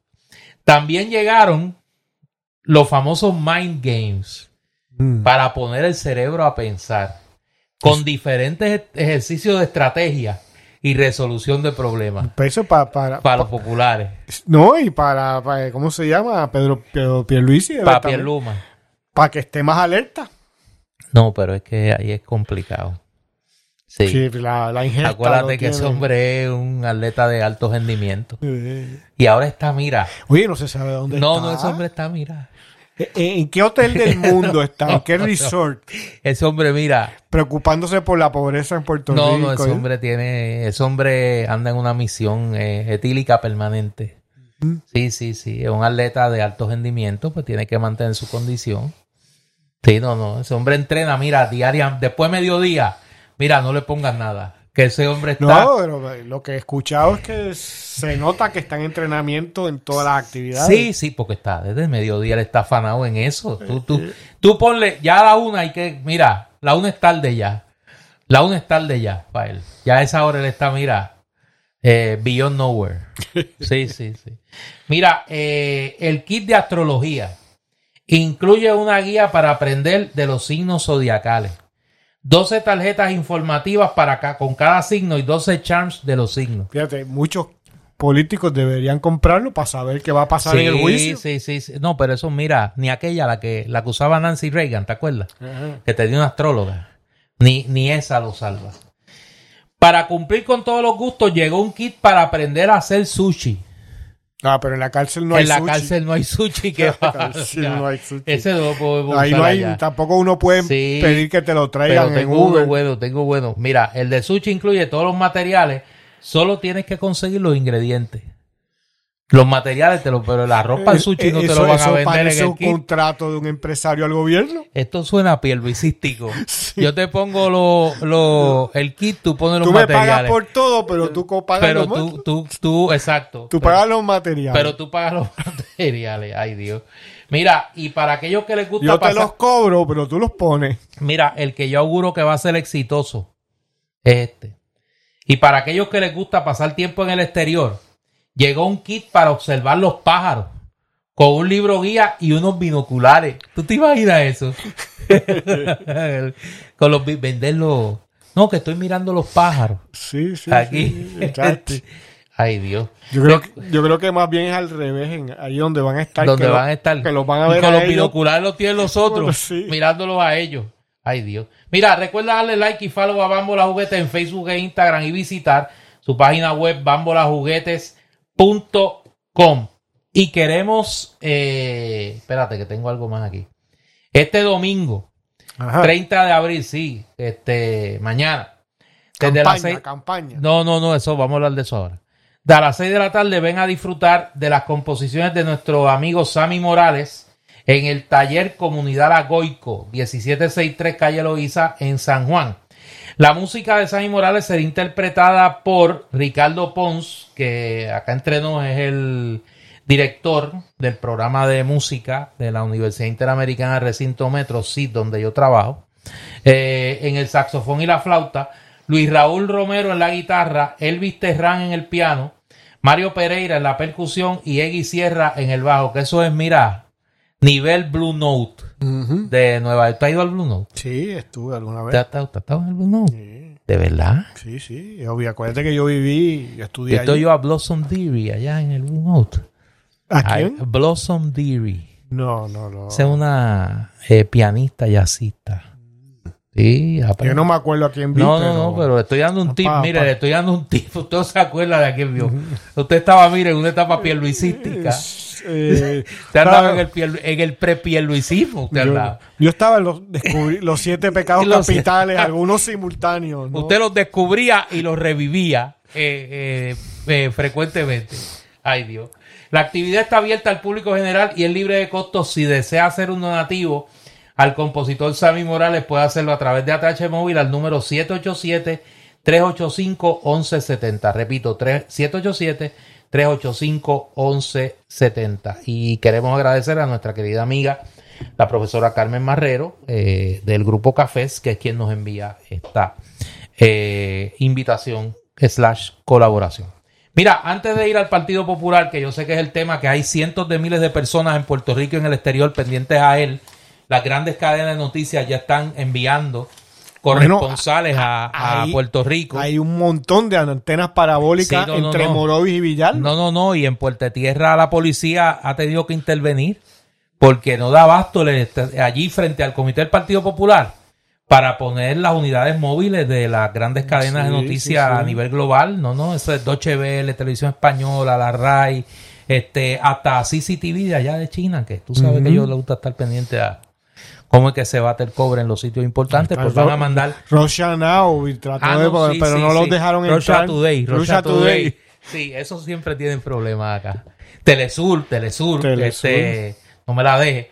Eh, Como los populares son, son chavistas. pues. ay Dios. Mira, antes de ir a eso, queremos agradecerle al querido amigo Javier Hernández que por fin nos llegaron sus cuatro publicaciones. Javier ha hecho un trabajo ingente de análisis y de orientación y de elaboración de los elementos de un proyecto político soberanista para Puerto Rico. Tiene cuatro publicaciones. Puerto Rico para los puertorriqueños, porque siempre será así. Desarrollo y prosperidad, el éxito económico en un Puerto Rico soberano. Lo mejor de todos los mundos. Pregunta frecuente sobre la soberanía nacional para Puerto Rico. Y declaramos, hacia una propuesta para la declaración de independencia de Puerto Rico. Eh, son cuatro trabajos sencillamente extraordinarios, muy detallados, muy enjundiosos, que discuten lo que siempre se pide, ¿no? Dame la arroz y habichuela, sin prejuicio de ese plato extraordinario. El detalle de cómo va a ser esa independencia de la que ustedes están hablando, o esa soberanía de la que ustedes están hablando. Y hay que felicitar a Javier, que ha hecho un trabajo eh, disciplinado eh, y muy erudito sobre este tema. Eh, a, nombre de Eduardo y mío, pues obviamente gracias por hacernos llegar Quiero decir que no con, sabes que acabo de recibir los este, libros y lo menos que puedo decir de ellos es que me interesa, de que pienso por lo menos eh, comenzar a leer alguno de ellos, ¿no? Y me parece que este libro, esta serie de libros que hace Javier A. Hernández, es de suma pertinencia, más allá de los aciertos o no que puedan tener. Claro. Eh, y que lo digo así porque no los he leído, obviamente, y sería irresponsable eh, de mi parte no decir otra cosa. Pero esto es una discusión que hace aquí Hernández, que es eh, de enorme pertinencia. Porque yo creo que ha sido algo que, de la misma manera que los medios de comunicación imperantes, ¿no? comerciales, han creado una ilusión de lo que algo que no existe, por ejemplo, el Estado Libre Asociado, y de algo que no tiene oportunidades reales, por lo menos en nuestras vidas, que es la estadidad. Que Puerto Rico sea Estado de la Unión eh, de Estados Unidos y también el concepto de lo que es la estadidad, que la estadidad sería lo que estamos empezando a ver, la, una nueva ocupación de Puerto Rico en detrimento de la población puertorriqueña, que es lo que ha pasado en todos los territorios que fueron conquistados, es decir, la expansión norteamericana hacia el oeste en todos los territorios que tenían dueños, que eran las naciones indígenas, hasta llegar a California y luego posteriormente en Alaska y en Hawái, en donde las poblaciones autóctonas acaban reducidas a la pobreza más abyecta, ¿no? Y eh, con 20.000 casos de, eh, con, uno, con una incidencia mucho mayor de alcoholismo, drogadicción, eh, problemas de salud, etc. Y su, tierra y su eh, cultura eh, es sustituida por la cultura blanca norteamericana. Pero por otro lado, la imagen de una posible independencia o soberanía para Puerto Rico no queda clara. ¿no? Y, y libros como estos de Javier A. Hernández, ¿no? Van en esa dirección y en ese sentido me parecen de suma importancia. Les deseo que, que se puedan distribuir bien y ojalá eh, sean de mucho provecho para, para muchísimos puertorriqueños. Que así sea, ya obviamente pues comentaremos los trabajos con un poco más de eh, detalle. Cuando tengamos tiempo. Cuando tengamos obviamente el, tiempo de leerlos. Mira, déjame hacer un anuncio que por poco se me queda y que tiene que ver eh, conmigo.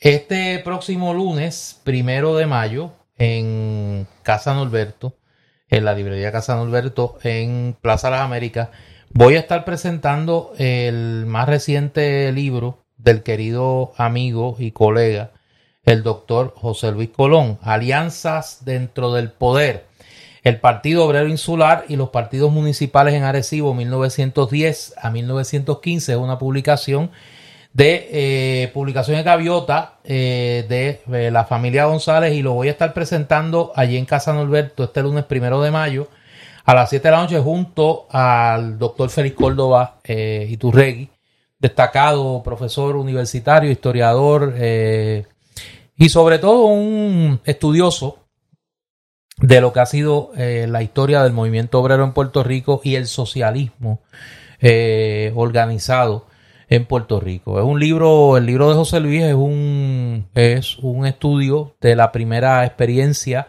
electoral del socialismo en Puerto Rico, eh, en Arecibo, el triunfo del Partido Socialista en Arecibo y la elección del primer alcalde socialista en Puerto Rico y las luchas que se dieron allí, cómo esas luchas a nivel municipal se convirtieron en la zapata para la creación del Partido Socialista en Puerto Rico de cara a las elecciones de 1915 y 1917. Así que es un trabajo muy bueno, eh, un rescate que hace José Luis de esa historia y pues lo voy a estar comentando allá en Casa Norberto el lunes, primero de mayo a las 7 con Félix Córdoba. Se me había olvidado, no quería que se me quedara en el titero. Bueno, Eduardo, el domingo es la cita.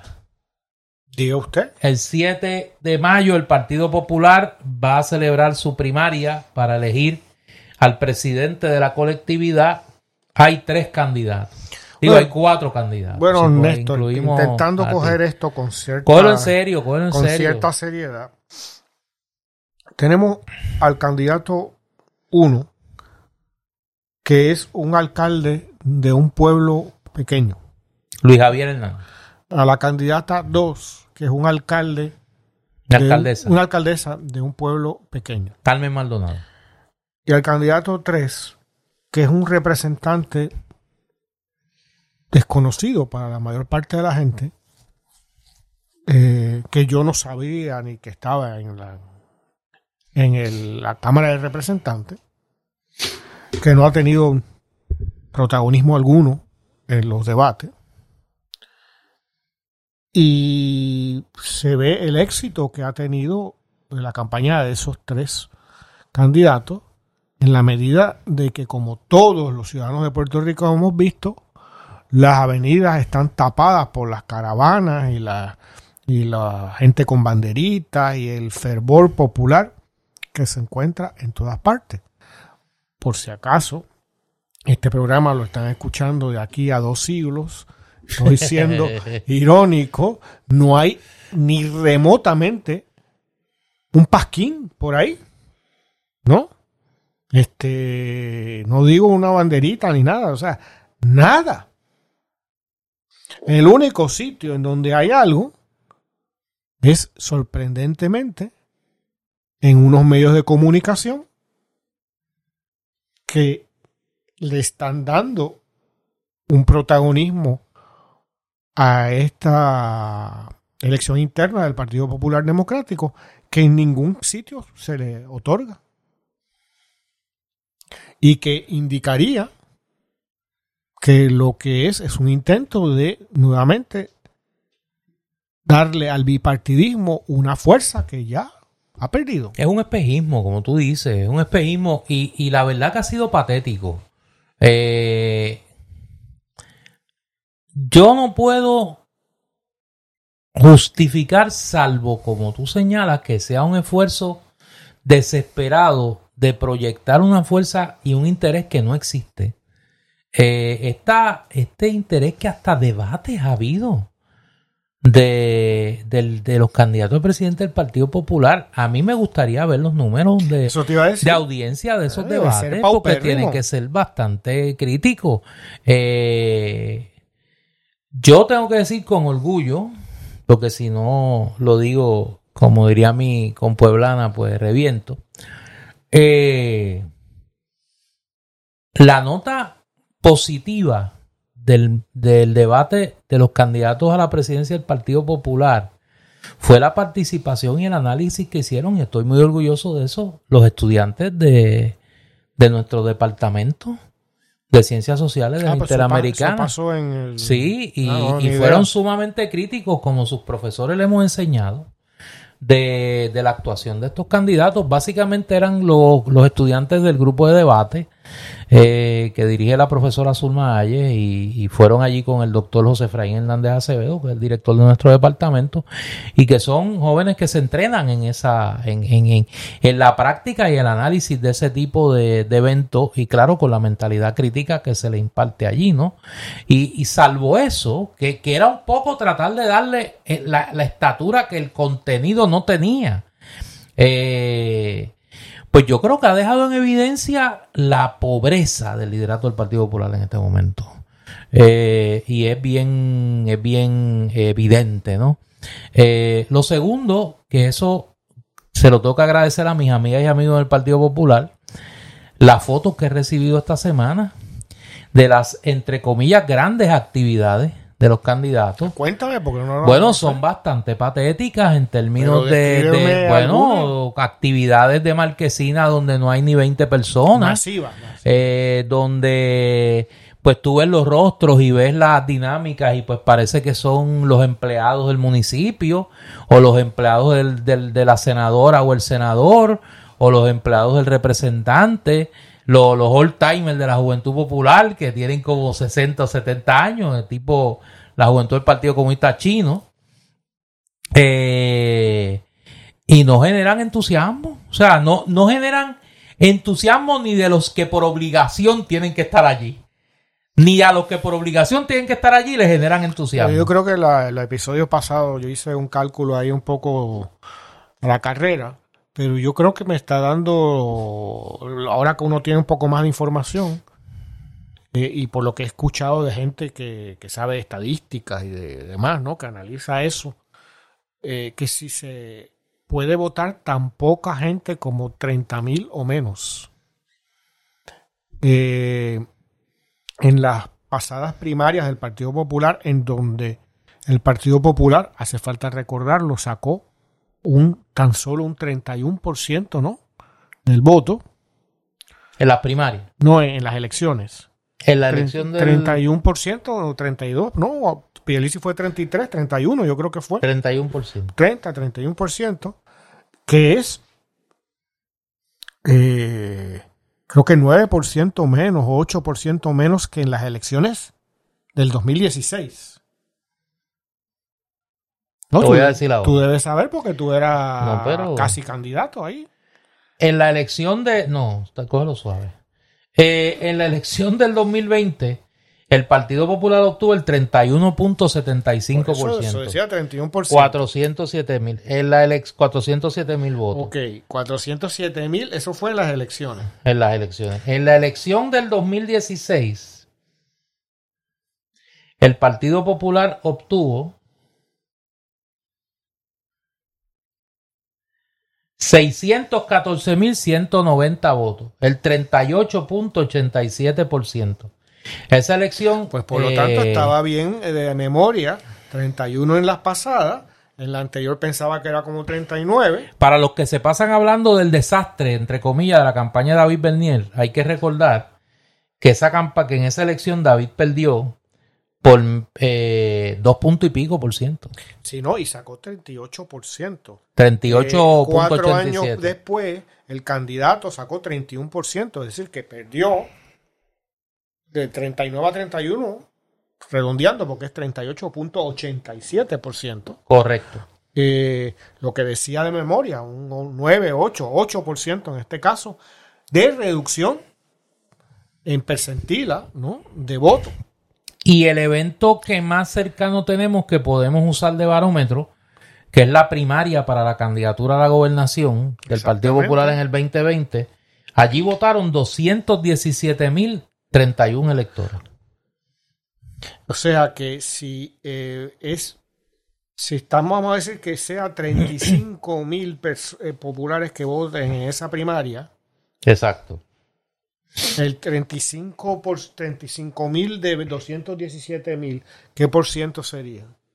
Sería como un 17, 18 por ciento.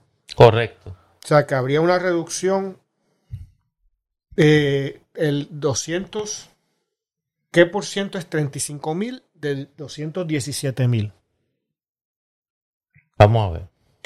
Eh, habría una reducción de 16%. Yo decía 18, o sea que es todavía menos.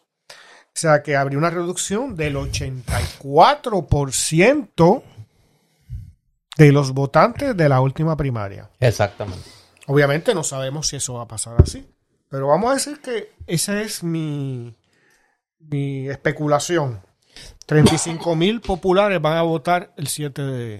Yo coincido con ese número. Yo, yo creo que podría ser un poco menos, pero yo te compro ese número. Yo creo que está entre 30 y 35 mil. Pues eso es catastrófico, ¿no?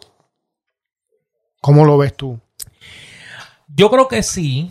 Yo creo que ahora el argumento que va a usar el Partido Popular es que esto es una elección a la presidencia del partido y que no es La primaria. una primaria a la candidatura a la gobernación, yo creo que ese argumento es bien flojito.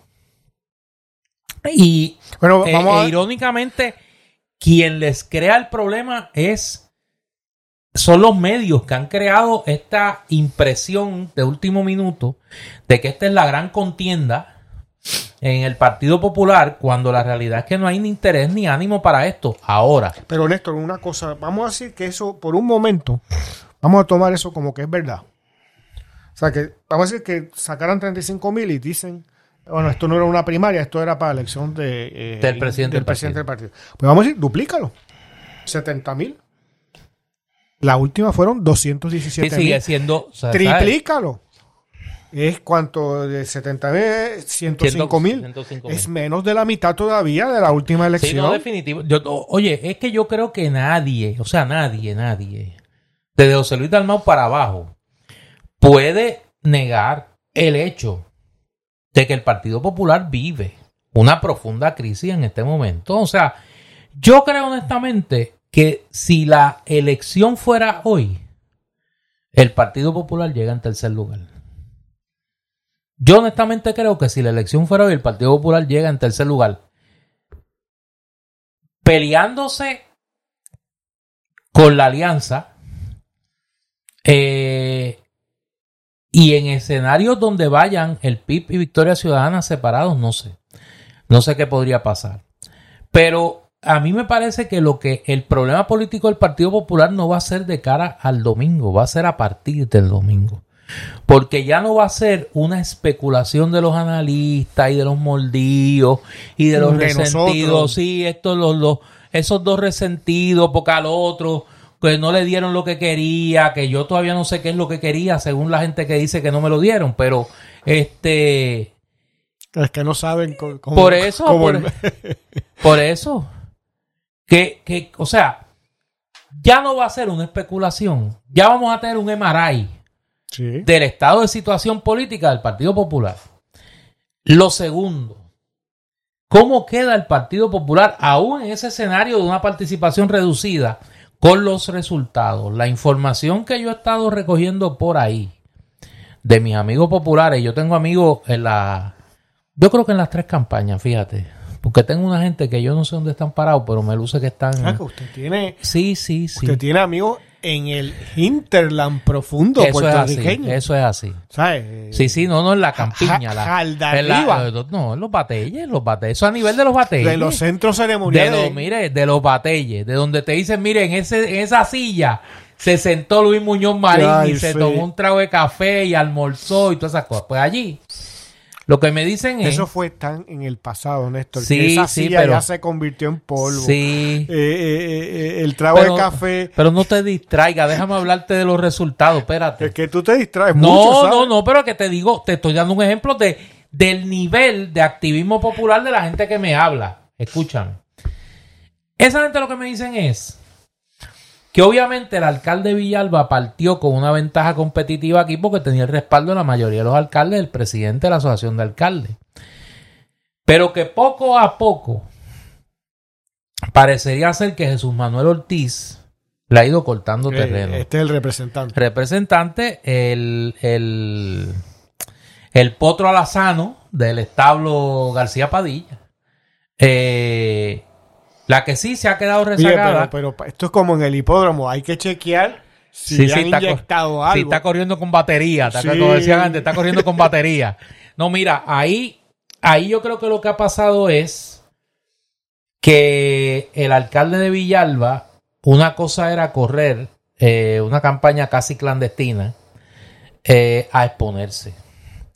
Y, y al exponerse han quedado en evidencia sus carencias. ¿Como cuáles? La situación fiscal de Villalba, que ya se la han sacado en varias ocasiones. Eh, Sus hermanos populares. Villalba, Vi- Villalba es un municipio deficitario. Segundo, hay una acusación que, que hizo hace unos días el alcalde de Cuamo, mi amigo, eh, Tato García Padilla. Ese es amigo mío de verdad. Eh, y yo creo que es un buen alcalde. Eh, ha hecho un gran trabajo en Cuamo. Eh, además que salvó la casa del Fren Berniel y los amigos del Fren se lo vamos a ver para toda la vida. Eh, pero Tato le hizo una acusación seria al alcalde Villalba de que ha usado la posición de presidente de la Asociación de Alcaldes para su beneficio personal. ¿Y cómo es así? No, no, no, no entro en detalle. Yo quiero pensar que está hablando de la candidatura. Pero, y eh, la alcaldesa de Morovi, Carmen Maldonado, en el debate de Telemundo, dijo que los que tenían, eh, que el Partido Popular tenía que tener cuidado de escoger candidatos que tuviesen esqueletos en el closet. Y no, digo qué esqueletos ni en qué closet. Se tratan bien esos No, no, eso es un debate de altura, mire, eso es de altura. Eso es de altura. Eh, unidad, unidad. Sí, sí, sí, eso es de altura. Eh, por eso te digo, más allá de la participación, eh, que eso era, me acordaste a José Arsenio que decía que el Partido Popular padecía de unidad perniciosa. De unionitis. Sí, que era unidad perniciosa, que era una enfermedad. Eh, pues aquí el problema es cuán dura va a ser esa última semana y cuán lacerado puede quedar el Partido Popular más aún si el escenario es el de una primaria cerrada, eh, donde uno de los candidatos pueda.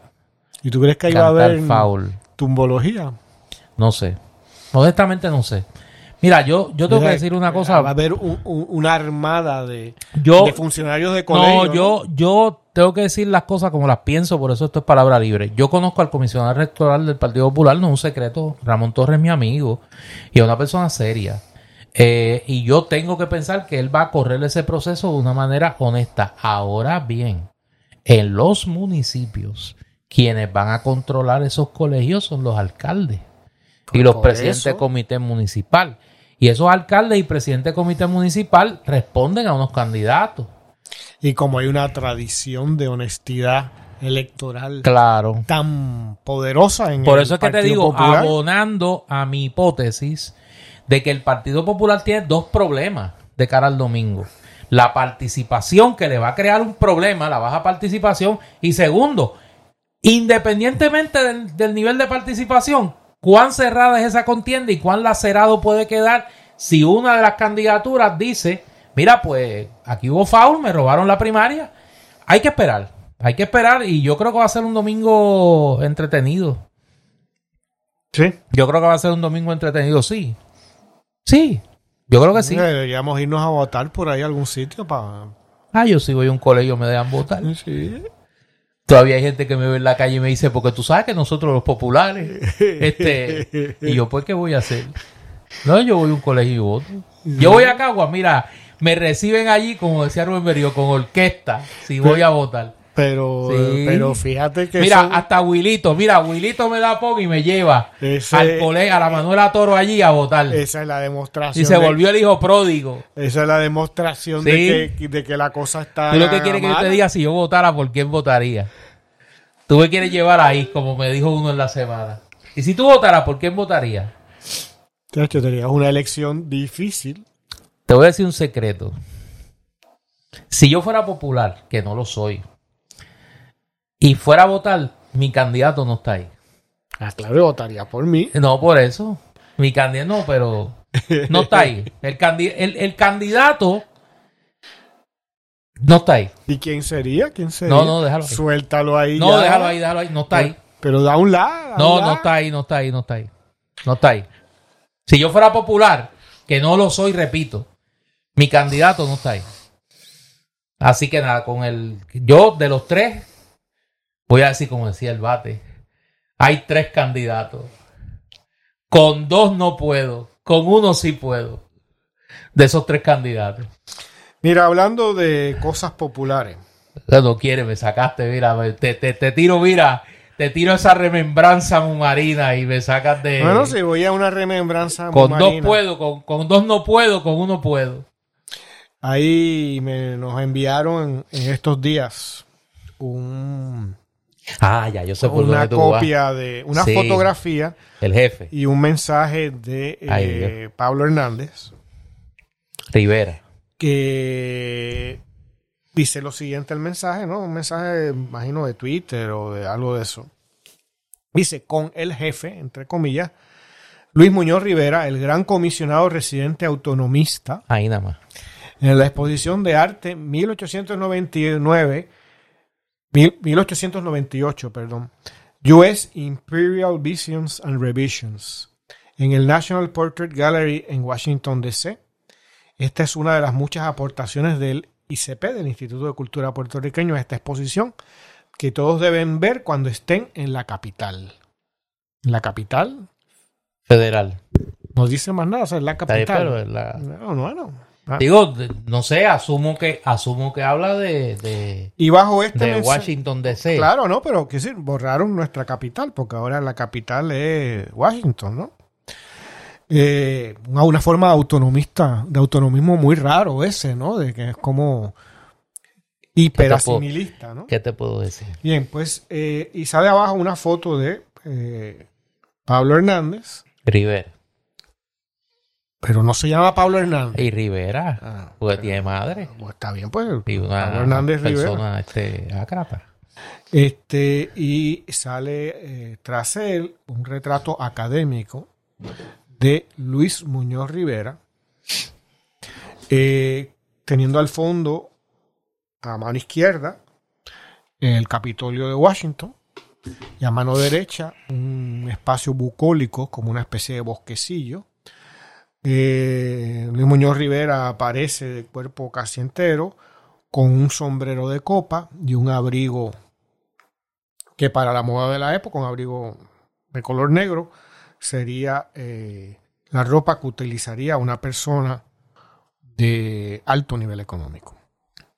El mensaje, eh, al referirse al jefe, entre comillas, se está refiriendo, estimo yo, al título de una obra de Nieve de Los Ángeles Vázquez, que, eh, a la cual hemos hecho referencia en otras ocasiones y que yo estoy leyendo en este momento y que más adelante haremos un número monográfico de palabra libre dedicado a el jefe, populismo y política y corrupción, y corrupción en Puerto en Rico. El 1809, en Puerto Rico en 1898, que yo tuve el honor de presentar eh, el AUPR Bayamón. Y en eh, casa Norberto. Sí, este. la referencia de Pablo Hernández Rivera a este texto y tomarse la foto, evidentemente, es una provocación. Porque eh, eh, el, bueno, lo dice, el gran comisionado residente autonomista, etcétera. Obviamente hay una crítica ahí solapada al jefe, ¿no? Y a lo que se percibe que es una al libro al libro al libro de, la doctora yo quisiera eh, solo analizar como otras veces he analizado parece que esta familia necesita cierto análisis de sí misma ¿no? textos pero usted se ha vuelto un experto en ese tema. Eh, la foto que presenta no donde aparece en primer plano Pablo Hernández Rivera. Y entonces la foto de lo que es la representación tanto de Pablo Hernández Rivera como de Luis Muñoz Rivera, el jefe, son dos blanquitos a ciento y pico años de distancia. La imagen, tanto de uno como otro, es una imagen del privilegio y de las relaciones familiares. Eh, cualquiera que haya leído el extraordinario libro o que esté leyendo el extraordinario libro de nieve de Los Ángeles Vázquez, descubrirá que Luis Muñoz Rivera era clasista, racista, mujeriego, corrupto, violento y que representaba todos los antivalores de la política. El acto de Pablo Hernández Rivera es tan estúpido como tomarse un retrato ante una figura, un general del sur confederado de Estados Unidos, y mostrar así su apoyo a una figura como, qué sé yo, uno de esos generales no que se tumban las estatuas en el sur de Estados Unidos. Si algo necesita hacer nuestro pueblo es reevaluar a figuras que llevan los nombres de nuestras avenidas, los nombres de nuestras escuelas, los nombres de nuestros aeropuertos. Eh, y para eso la historia y la cultura, como el libro de Nieve de Los Ángeles Vázquez, contribuye. Eh, Luis Muñoz Marín abandonó el autonomismo, cerró el partido autonomista. Nunca, Luis Muñoz Rivera, Luis Muñoz Rivera. Nunca fue autonomista. Y lo que creó fue un esquema que fue el primer bipartidismo en Puerto Rico, del que aparentemente Pablo Hernández quiere ser parte, en donde se sustituyen en el poder los partidos. Y fue colonialista incondicional bajo España, a favor de España, y luego de julio del 1898, apenas unos meses después, colonialista incondicional de Estados Unidos. Y guisó en la colonia de España, en la colonia norteamericana. No tenía ni un día de estudios universitarios.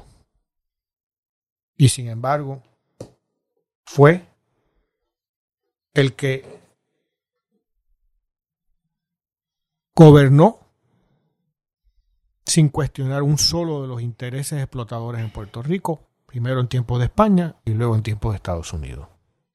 El presentarse, tomarse una foto frente a una figura como Muñoz Rivera, no solo una muestra de ignorancia, sino de valorar a figuras que están seriamente cuestionadas y que descubrimos cada vez más que han sido encumbradas por la demagogia. Y este es el futuro del Partido Popular. Lo que otras veces te he dicho aquí, el bipartidismo en Puerto Rico es una deriva del, Partido Republicano en el sur de Estados Unidos. Los dos partidos. Con la diferencia que aquí no se, ha, no se han todavía hecho la historia de que todas esas figuras, ¿no? Fueron los que estaban en el siglo XIX con esclavos. Y los que nunca cuestionaron ese sistema. De eso no se habla. No se ha hablado y no se quiere hablar. De las familias esclavistas en Puerto Rico. Y son los que hoy están en el bipartidismo. Tema interesante. De, obviamente para un futuro es más eh, discutirlo de manera más holgada. Pero es un tema interesante el que planteas, Eduardo. De verdad que sí. Verdad Yo que creo sí. que un libro como el de Nieve de, Los Ángeles Vázquez va en esa dirección. Demostrar como una figura como, como Luis Muñoz Rivera, ¿no? Era, este, por ejemplo, el- las consideraciones que ella hace sobre el prejuicio que, por ejemplo, Muñoz Rivera tenía hacia los pobres en Puerto Rico. Sí, el clasismo. El clasismo, pero a ultranza. ¿No? ¿Cómo tú te vas a fotografiar contra esa figura? Y por si acaso, ¿cómo se llama la exposición? ¿No? Es una exposición sobre el imperialismo norteamericano, del cual tu país fue invadido. Y todavía, con la colaboración de miembros de tu familia, estamos en una situación colonial. Dicho eso, eh, esta semana anunció el presidente Biden. ¿Te has visto el detour que yo he hecho? Mire, el avión hizo así, mire, 180.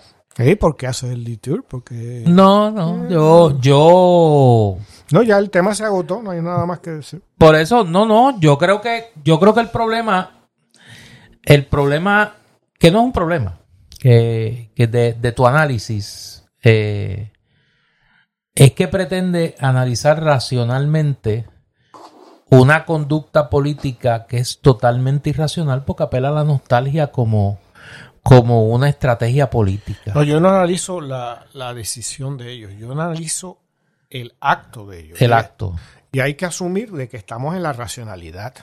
Porque eh, ese es el problema del bipartidismo que nos quiere que hacer partícipes al resto de los ciudadanos de algo que, como para usar tus palabras, no es racional. No, no, no. Porque no existe.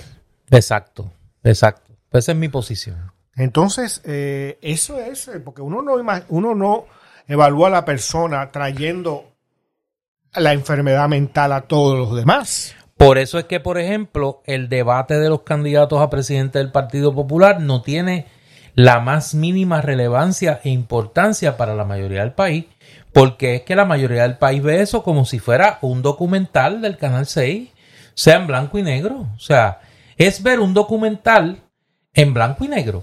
O sea, es- puede ser entretenido, puede ser hasta entretenido, pero no tiene nada que ver con tu cotidianidad. O sea, ese es el problema. Y esa foto no tiene que, no le representa nada a la mayoría de los puertorriqueños. O sea, Igual no saben de quién no saben está de quién está. Un señor con un, sombrero raro. de la ahí. foto, ni el que está en Claro, la foto, un muchachito. ni el que está en el dirán, cuadro. ese muchacho se retrató al lado de un cuadro ahí de un señor con un sombrero eh, ahí más raro, un viejo, de, de qué sé yo, del siglo pasado. El, el que vaya más adelante en el análisis dirá del siglo pasado.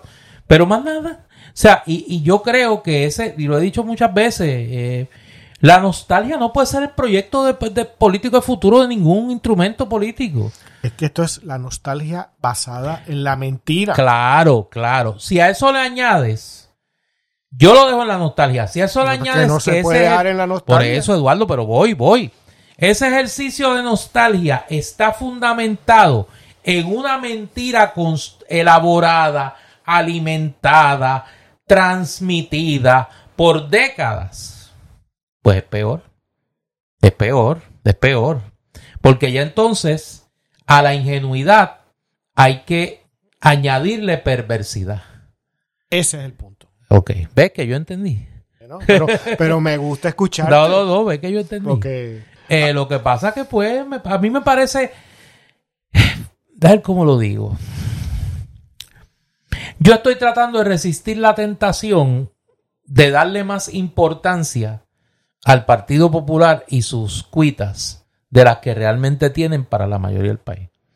Y yo creo que ese, ese intento eh, titánico que han hecho los medios de comunicación de, tú sabes, de ahora vamos a la antesala y el debate y luego el análisis y las, los comités, ¿sabes? ¿Con quién? ¿Con quién? ¿Con quién? ¿Dónde está la materia prima para producir tanto análisis? O sea, y en ese sentido, pues me parece, y lo vamos a ver el domingo, o sea, el problema del Partido Popular empieza el domingo. Sí. El domingo 7. Vamos a ver. Hablando de nostalgias y de cosas así, este, eh, anacrónicas, anunció Biden que va. sí, sí, para mí fue muy decepcionante. Porque me preocupa. Yo creo que le preocupa, lo vi a, a las encuestas en Estados Unidos. Más de la mitad de los demócratas consideran que Biden es muy mayor. Batten tendría 86 años cuando acabara su mandato. Empezaría con 82 avanzados de ganar las próximas elecciones. Hay que recordar que en las elecciones pasadas eh, se celebraron las del 2020 en el curso de la pandemia. Por lo tanto, Biden básicamente no viajó. Se, se enclaustró como tantas personas mayores, ¿no? Eh, en el sótano de su casa en New Hampshire. Era famoso, ¿no? En la prensa. Esa, esa especie de sótano, ¿no? Que se convirtió como una especie de cuartel general para una campaña por Zoom. Hizo una Eh. campaña como se hacía en el siglo XIX, que los candidatos a presidente no salían. Eran las campañas de, de porch, de, de- Sí. de- del Y esto el era un pórtico de hombre su casa, pues le hablaban a la gente. que entonces tendría 78 años. Eh, ahora lo va a hacer. Va, ya no hay pandemia. Va a estar montado en un avión, supuestamente, eh, continuamente. Y va a tener 82 años. Vamos a suponer que gane la reelección. Eh, esperemos que a Putin o a cualquier otro no le dé por algún conflicto. Porque ya más allá de toda la carga que tiene un presidente de Estados Unidos, imaginemos una situación bélica o algo así. Eh, eso por un lado. Lo segundo. A mí me parece que una, una dimensión humana de falta, ¿no? este sentimiento profundo de falta que tendría el presidente Biden, porque ha sido por 36 años senador, 8 años vicepresidente y va a querer ser 8 años presidente. En los 36 años como senador, 8 de, presidente, de vicepresidente y los 8 de presidente, es una figura anodina que no deja nada de historia. Y ha caído de pie desde siempre. A los 36 años como senador. Es decir, no conoce lo que es un trabajo normal. ¿No? No conoce lo que es abrir una puerta y uno coger la perilla de la puerta. No conoce andar solo en la calle. ¿Cuánto más tú quieres? Es una lucha contra la inmortalidad, Néstor. Física, porque ni siquiera es de la memoria del individuo por sus méritos. Es, un, es, es esta persona que se rehúsa a ver que es un anciano. Y que lo menos que debería hacer es dejarle la plaza a alguien que va a vivir las consecuencias de sus actos.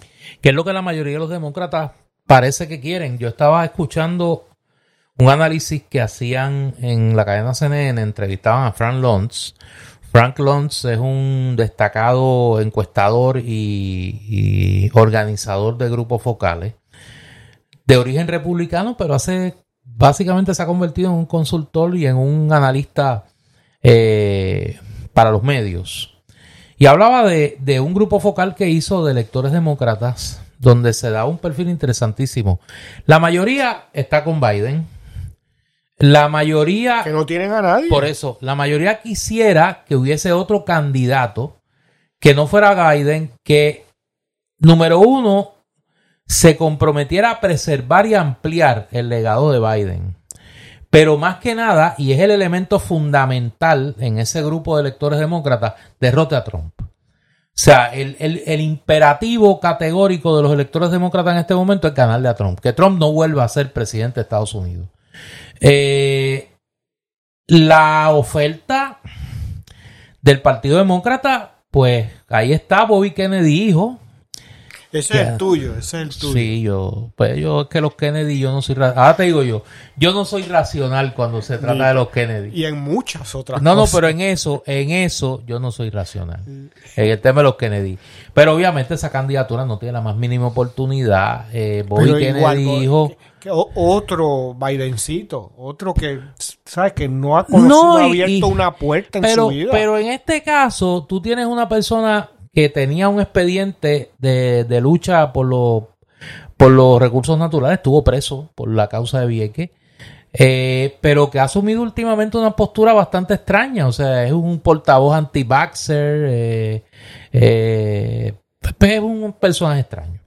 Y la otra y, que tiene... Y ese es el tuyo. Y a, pero déjame terminar. La otra que tienes a Madeline Williams, eh, Will, Williamson. No, Madeline Williamson era una actriz. No, no, no, pero no, no, pero esta se llama más o menos igual. Y es este, esta señora que era de, de portavoz del, de un curso en milagros y es así como media esotérica. Eh, que corrió ya en, la, en, la, para la, en las primarias del 2020 y se retiró. O sea que no hay un candidato serio. Un nombre que, que mencionan los demócratas eh, en varios, varios estudios de opinión es el del senador Cory Booker. Lo interesante es que la que no aparece ni para pool ni para banca es Kamala, es Kamala Harris. O sea, eh, ahí sí que yo creo que Biden tiene un problema de qué él va a hacer en, en, en, de cara a la convención demócrata con el tema de Kamala Harris. ¿Por qué? Porque yo creo que si no hay un retador a Joe Biden en la primaria, y si Biden no se retira, la candidatura importante va a ser la candidatura a la vicepresidencia bajo la contención morbosa o realista de que Biden no termine su cuatrenio. Y ahí hay que recordar, y hago hecho mano de la historia, En 1944, el, vicepresidente de los Estados Unidos era Henry Wallace. Había sido secretario de Agricultura y en 1940 Roosevelt, Franklin Delano Roosevelt, lo había seleccionado como candidato a vicepresidente. Wallace era una persona a la izquierda del Partido Demócrata, planteaba una política de acercamiento a la Unión Soviética, era una figura progresista en cuanto a América Latina y estaba muy vinculada al movimiento obrero y al sector liberal demócrata, que, entre otras figuras estaba la Eleanor Roosevelt y demás. Eh, en, 1900, en la convención demócrata del 44 sacan a Wallace de la vicepresidencia y eligen a un senador de Kansas, eh, de Missouri, eh, bastante vinculado a los sectores de derecha y corruptos del Partido Demócrata de nombre Harry S. Truman. Mm. Y unos meses después, en abril del 45, se convirtió en presidente de los Estados Unidos. Fue como un proto-Nixon él. Él era un tipo particular.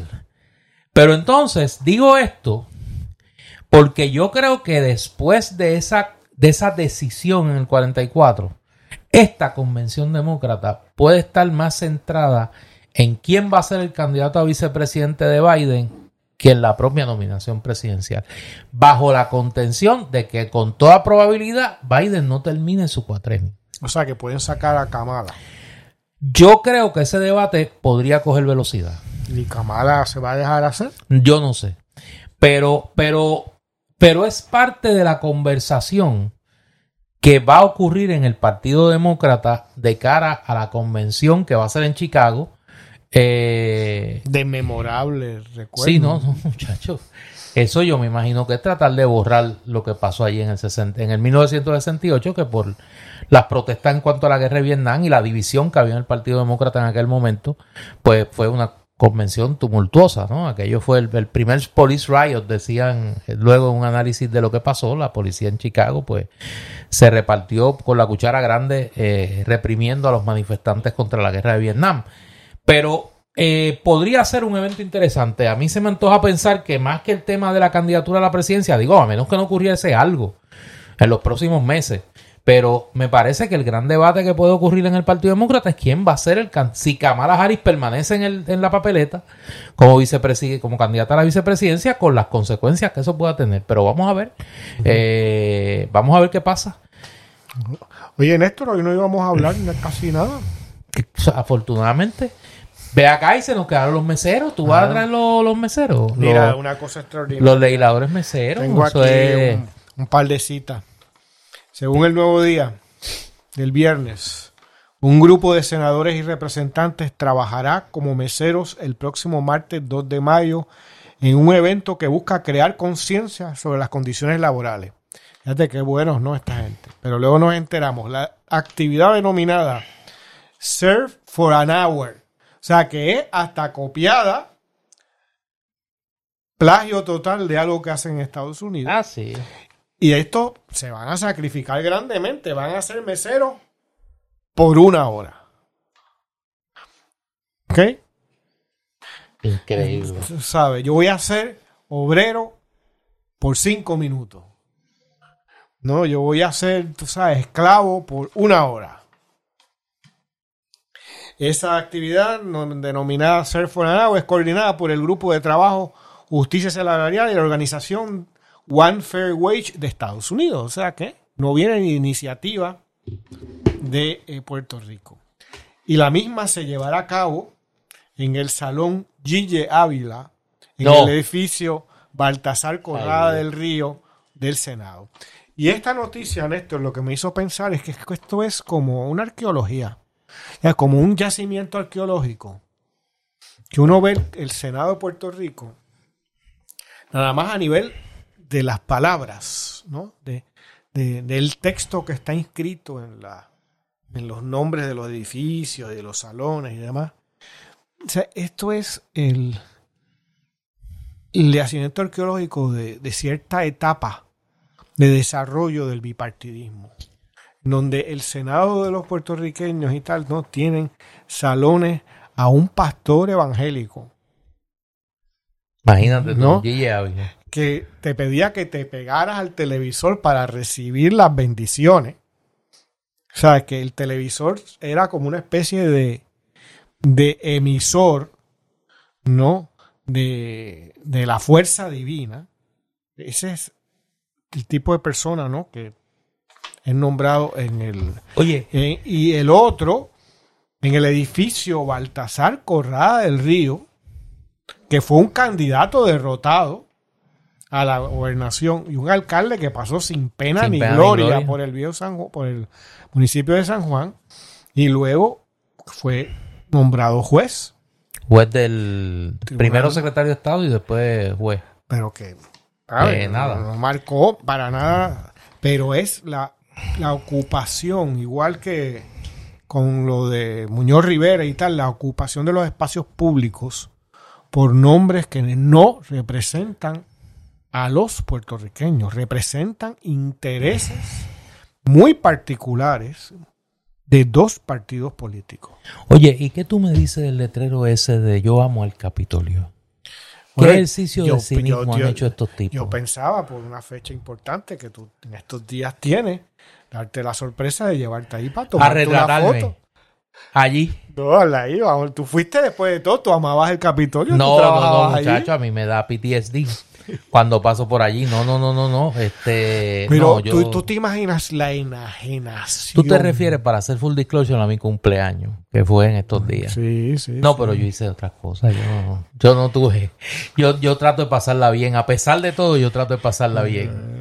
Yo creo que un grupo debemos llevarte, ¿no? Decirte Sí. a dónde y llevarte allí a, a, a, a- a Allí a la Tierra. foto. no, no, no, no, déjalo. Eh, paso. Como Pero el el domingo, grado de, paso. de enajenación, Néstor, que hay que tener No, increíble. para...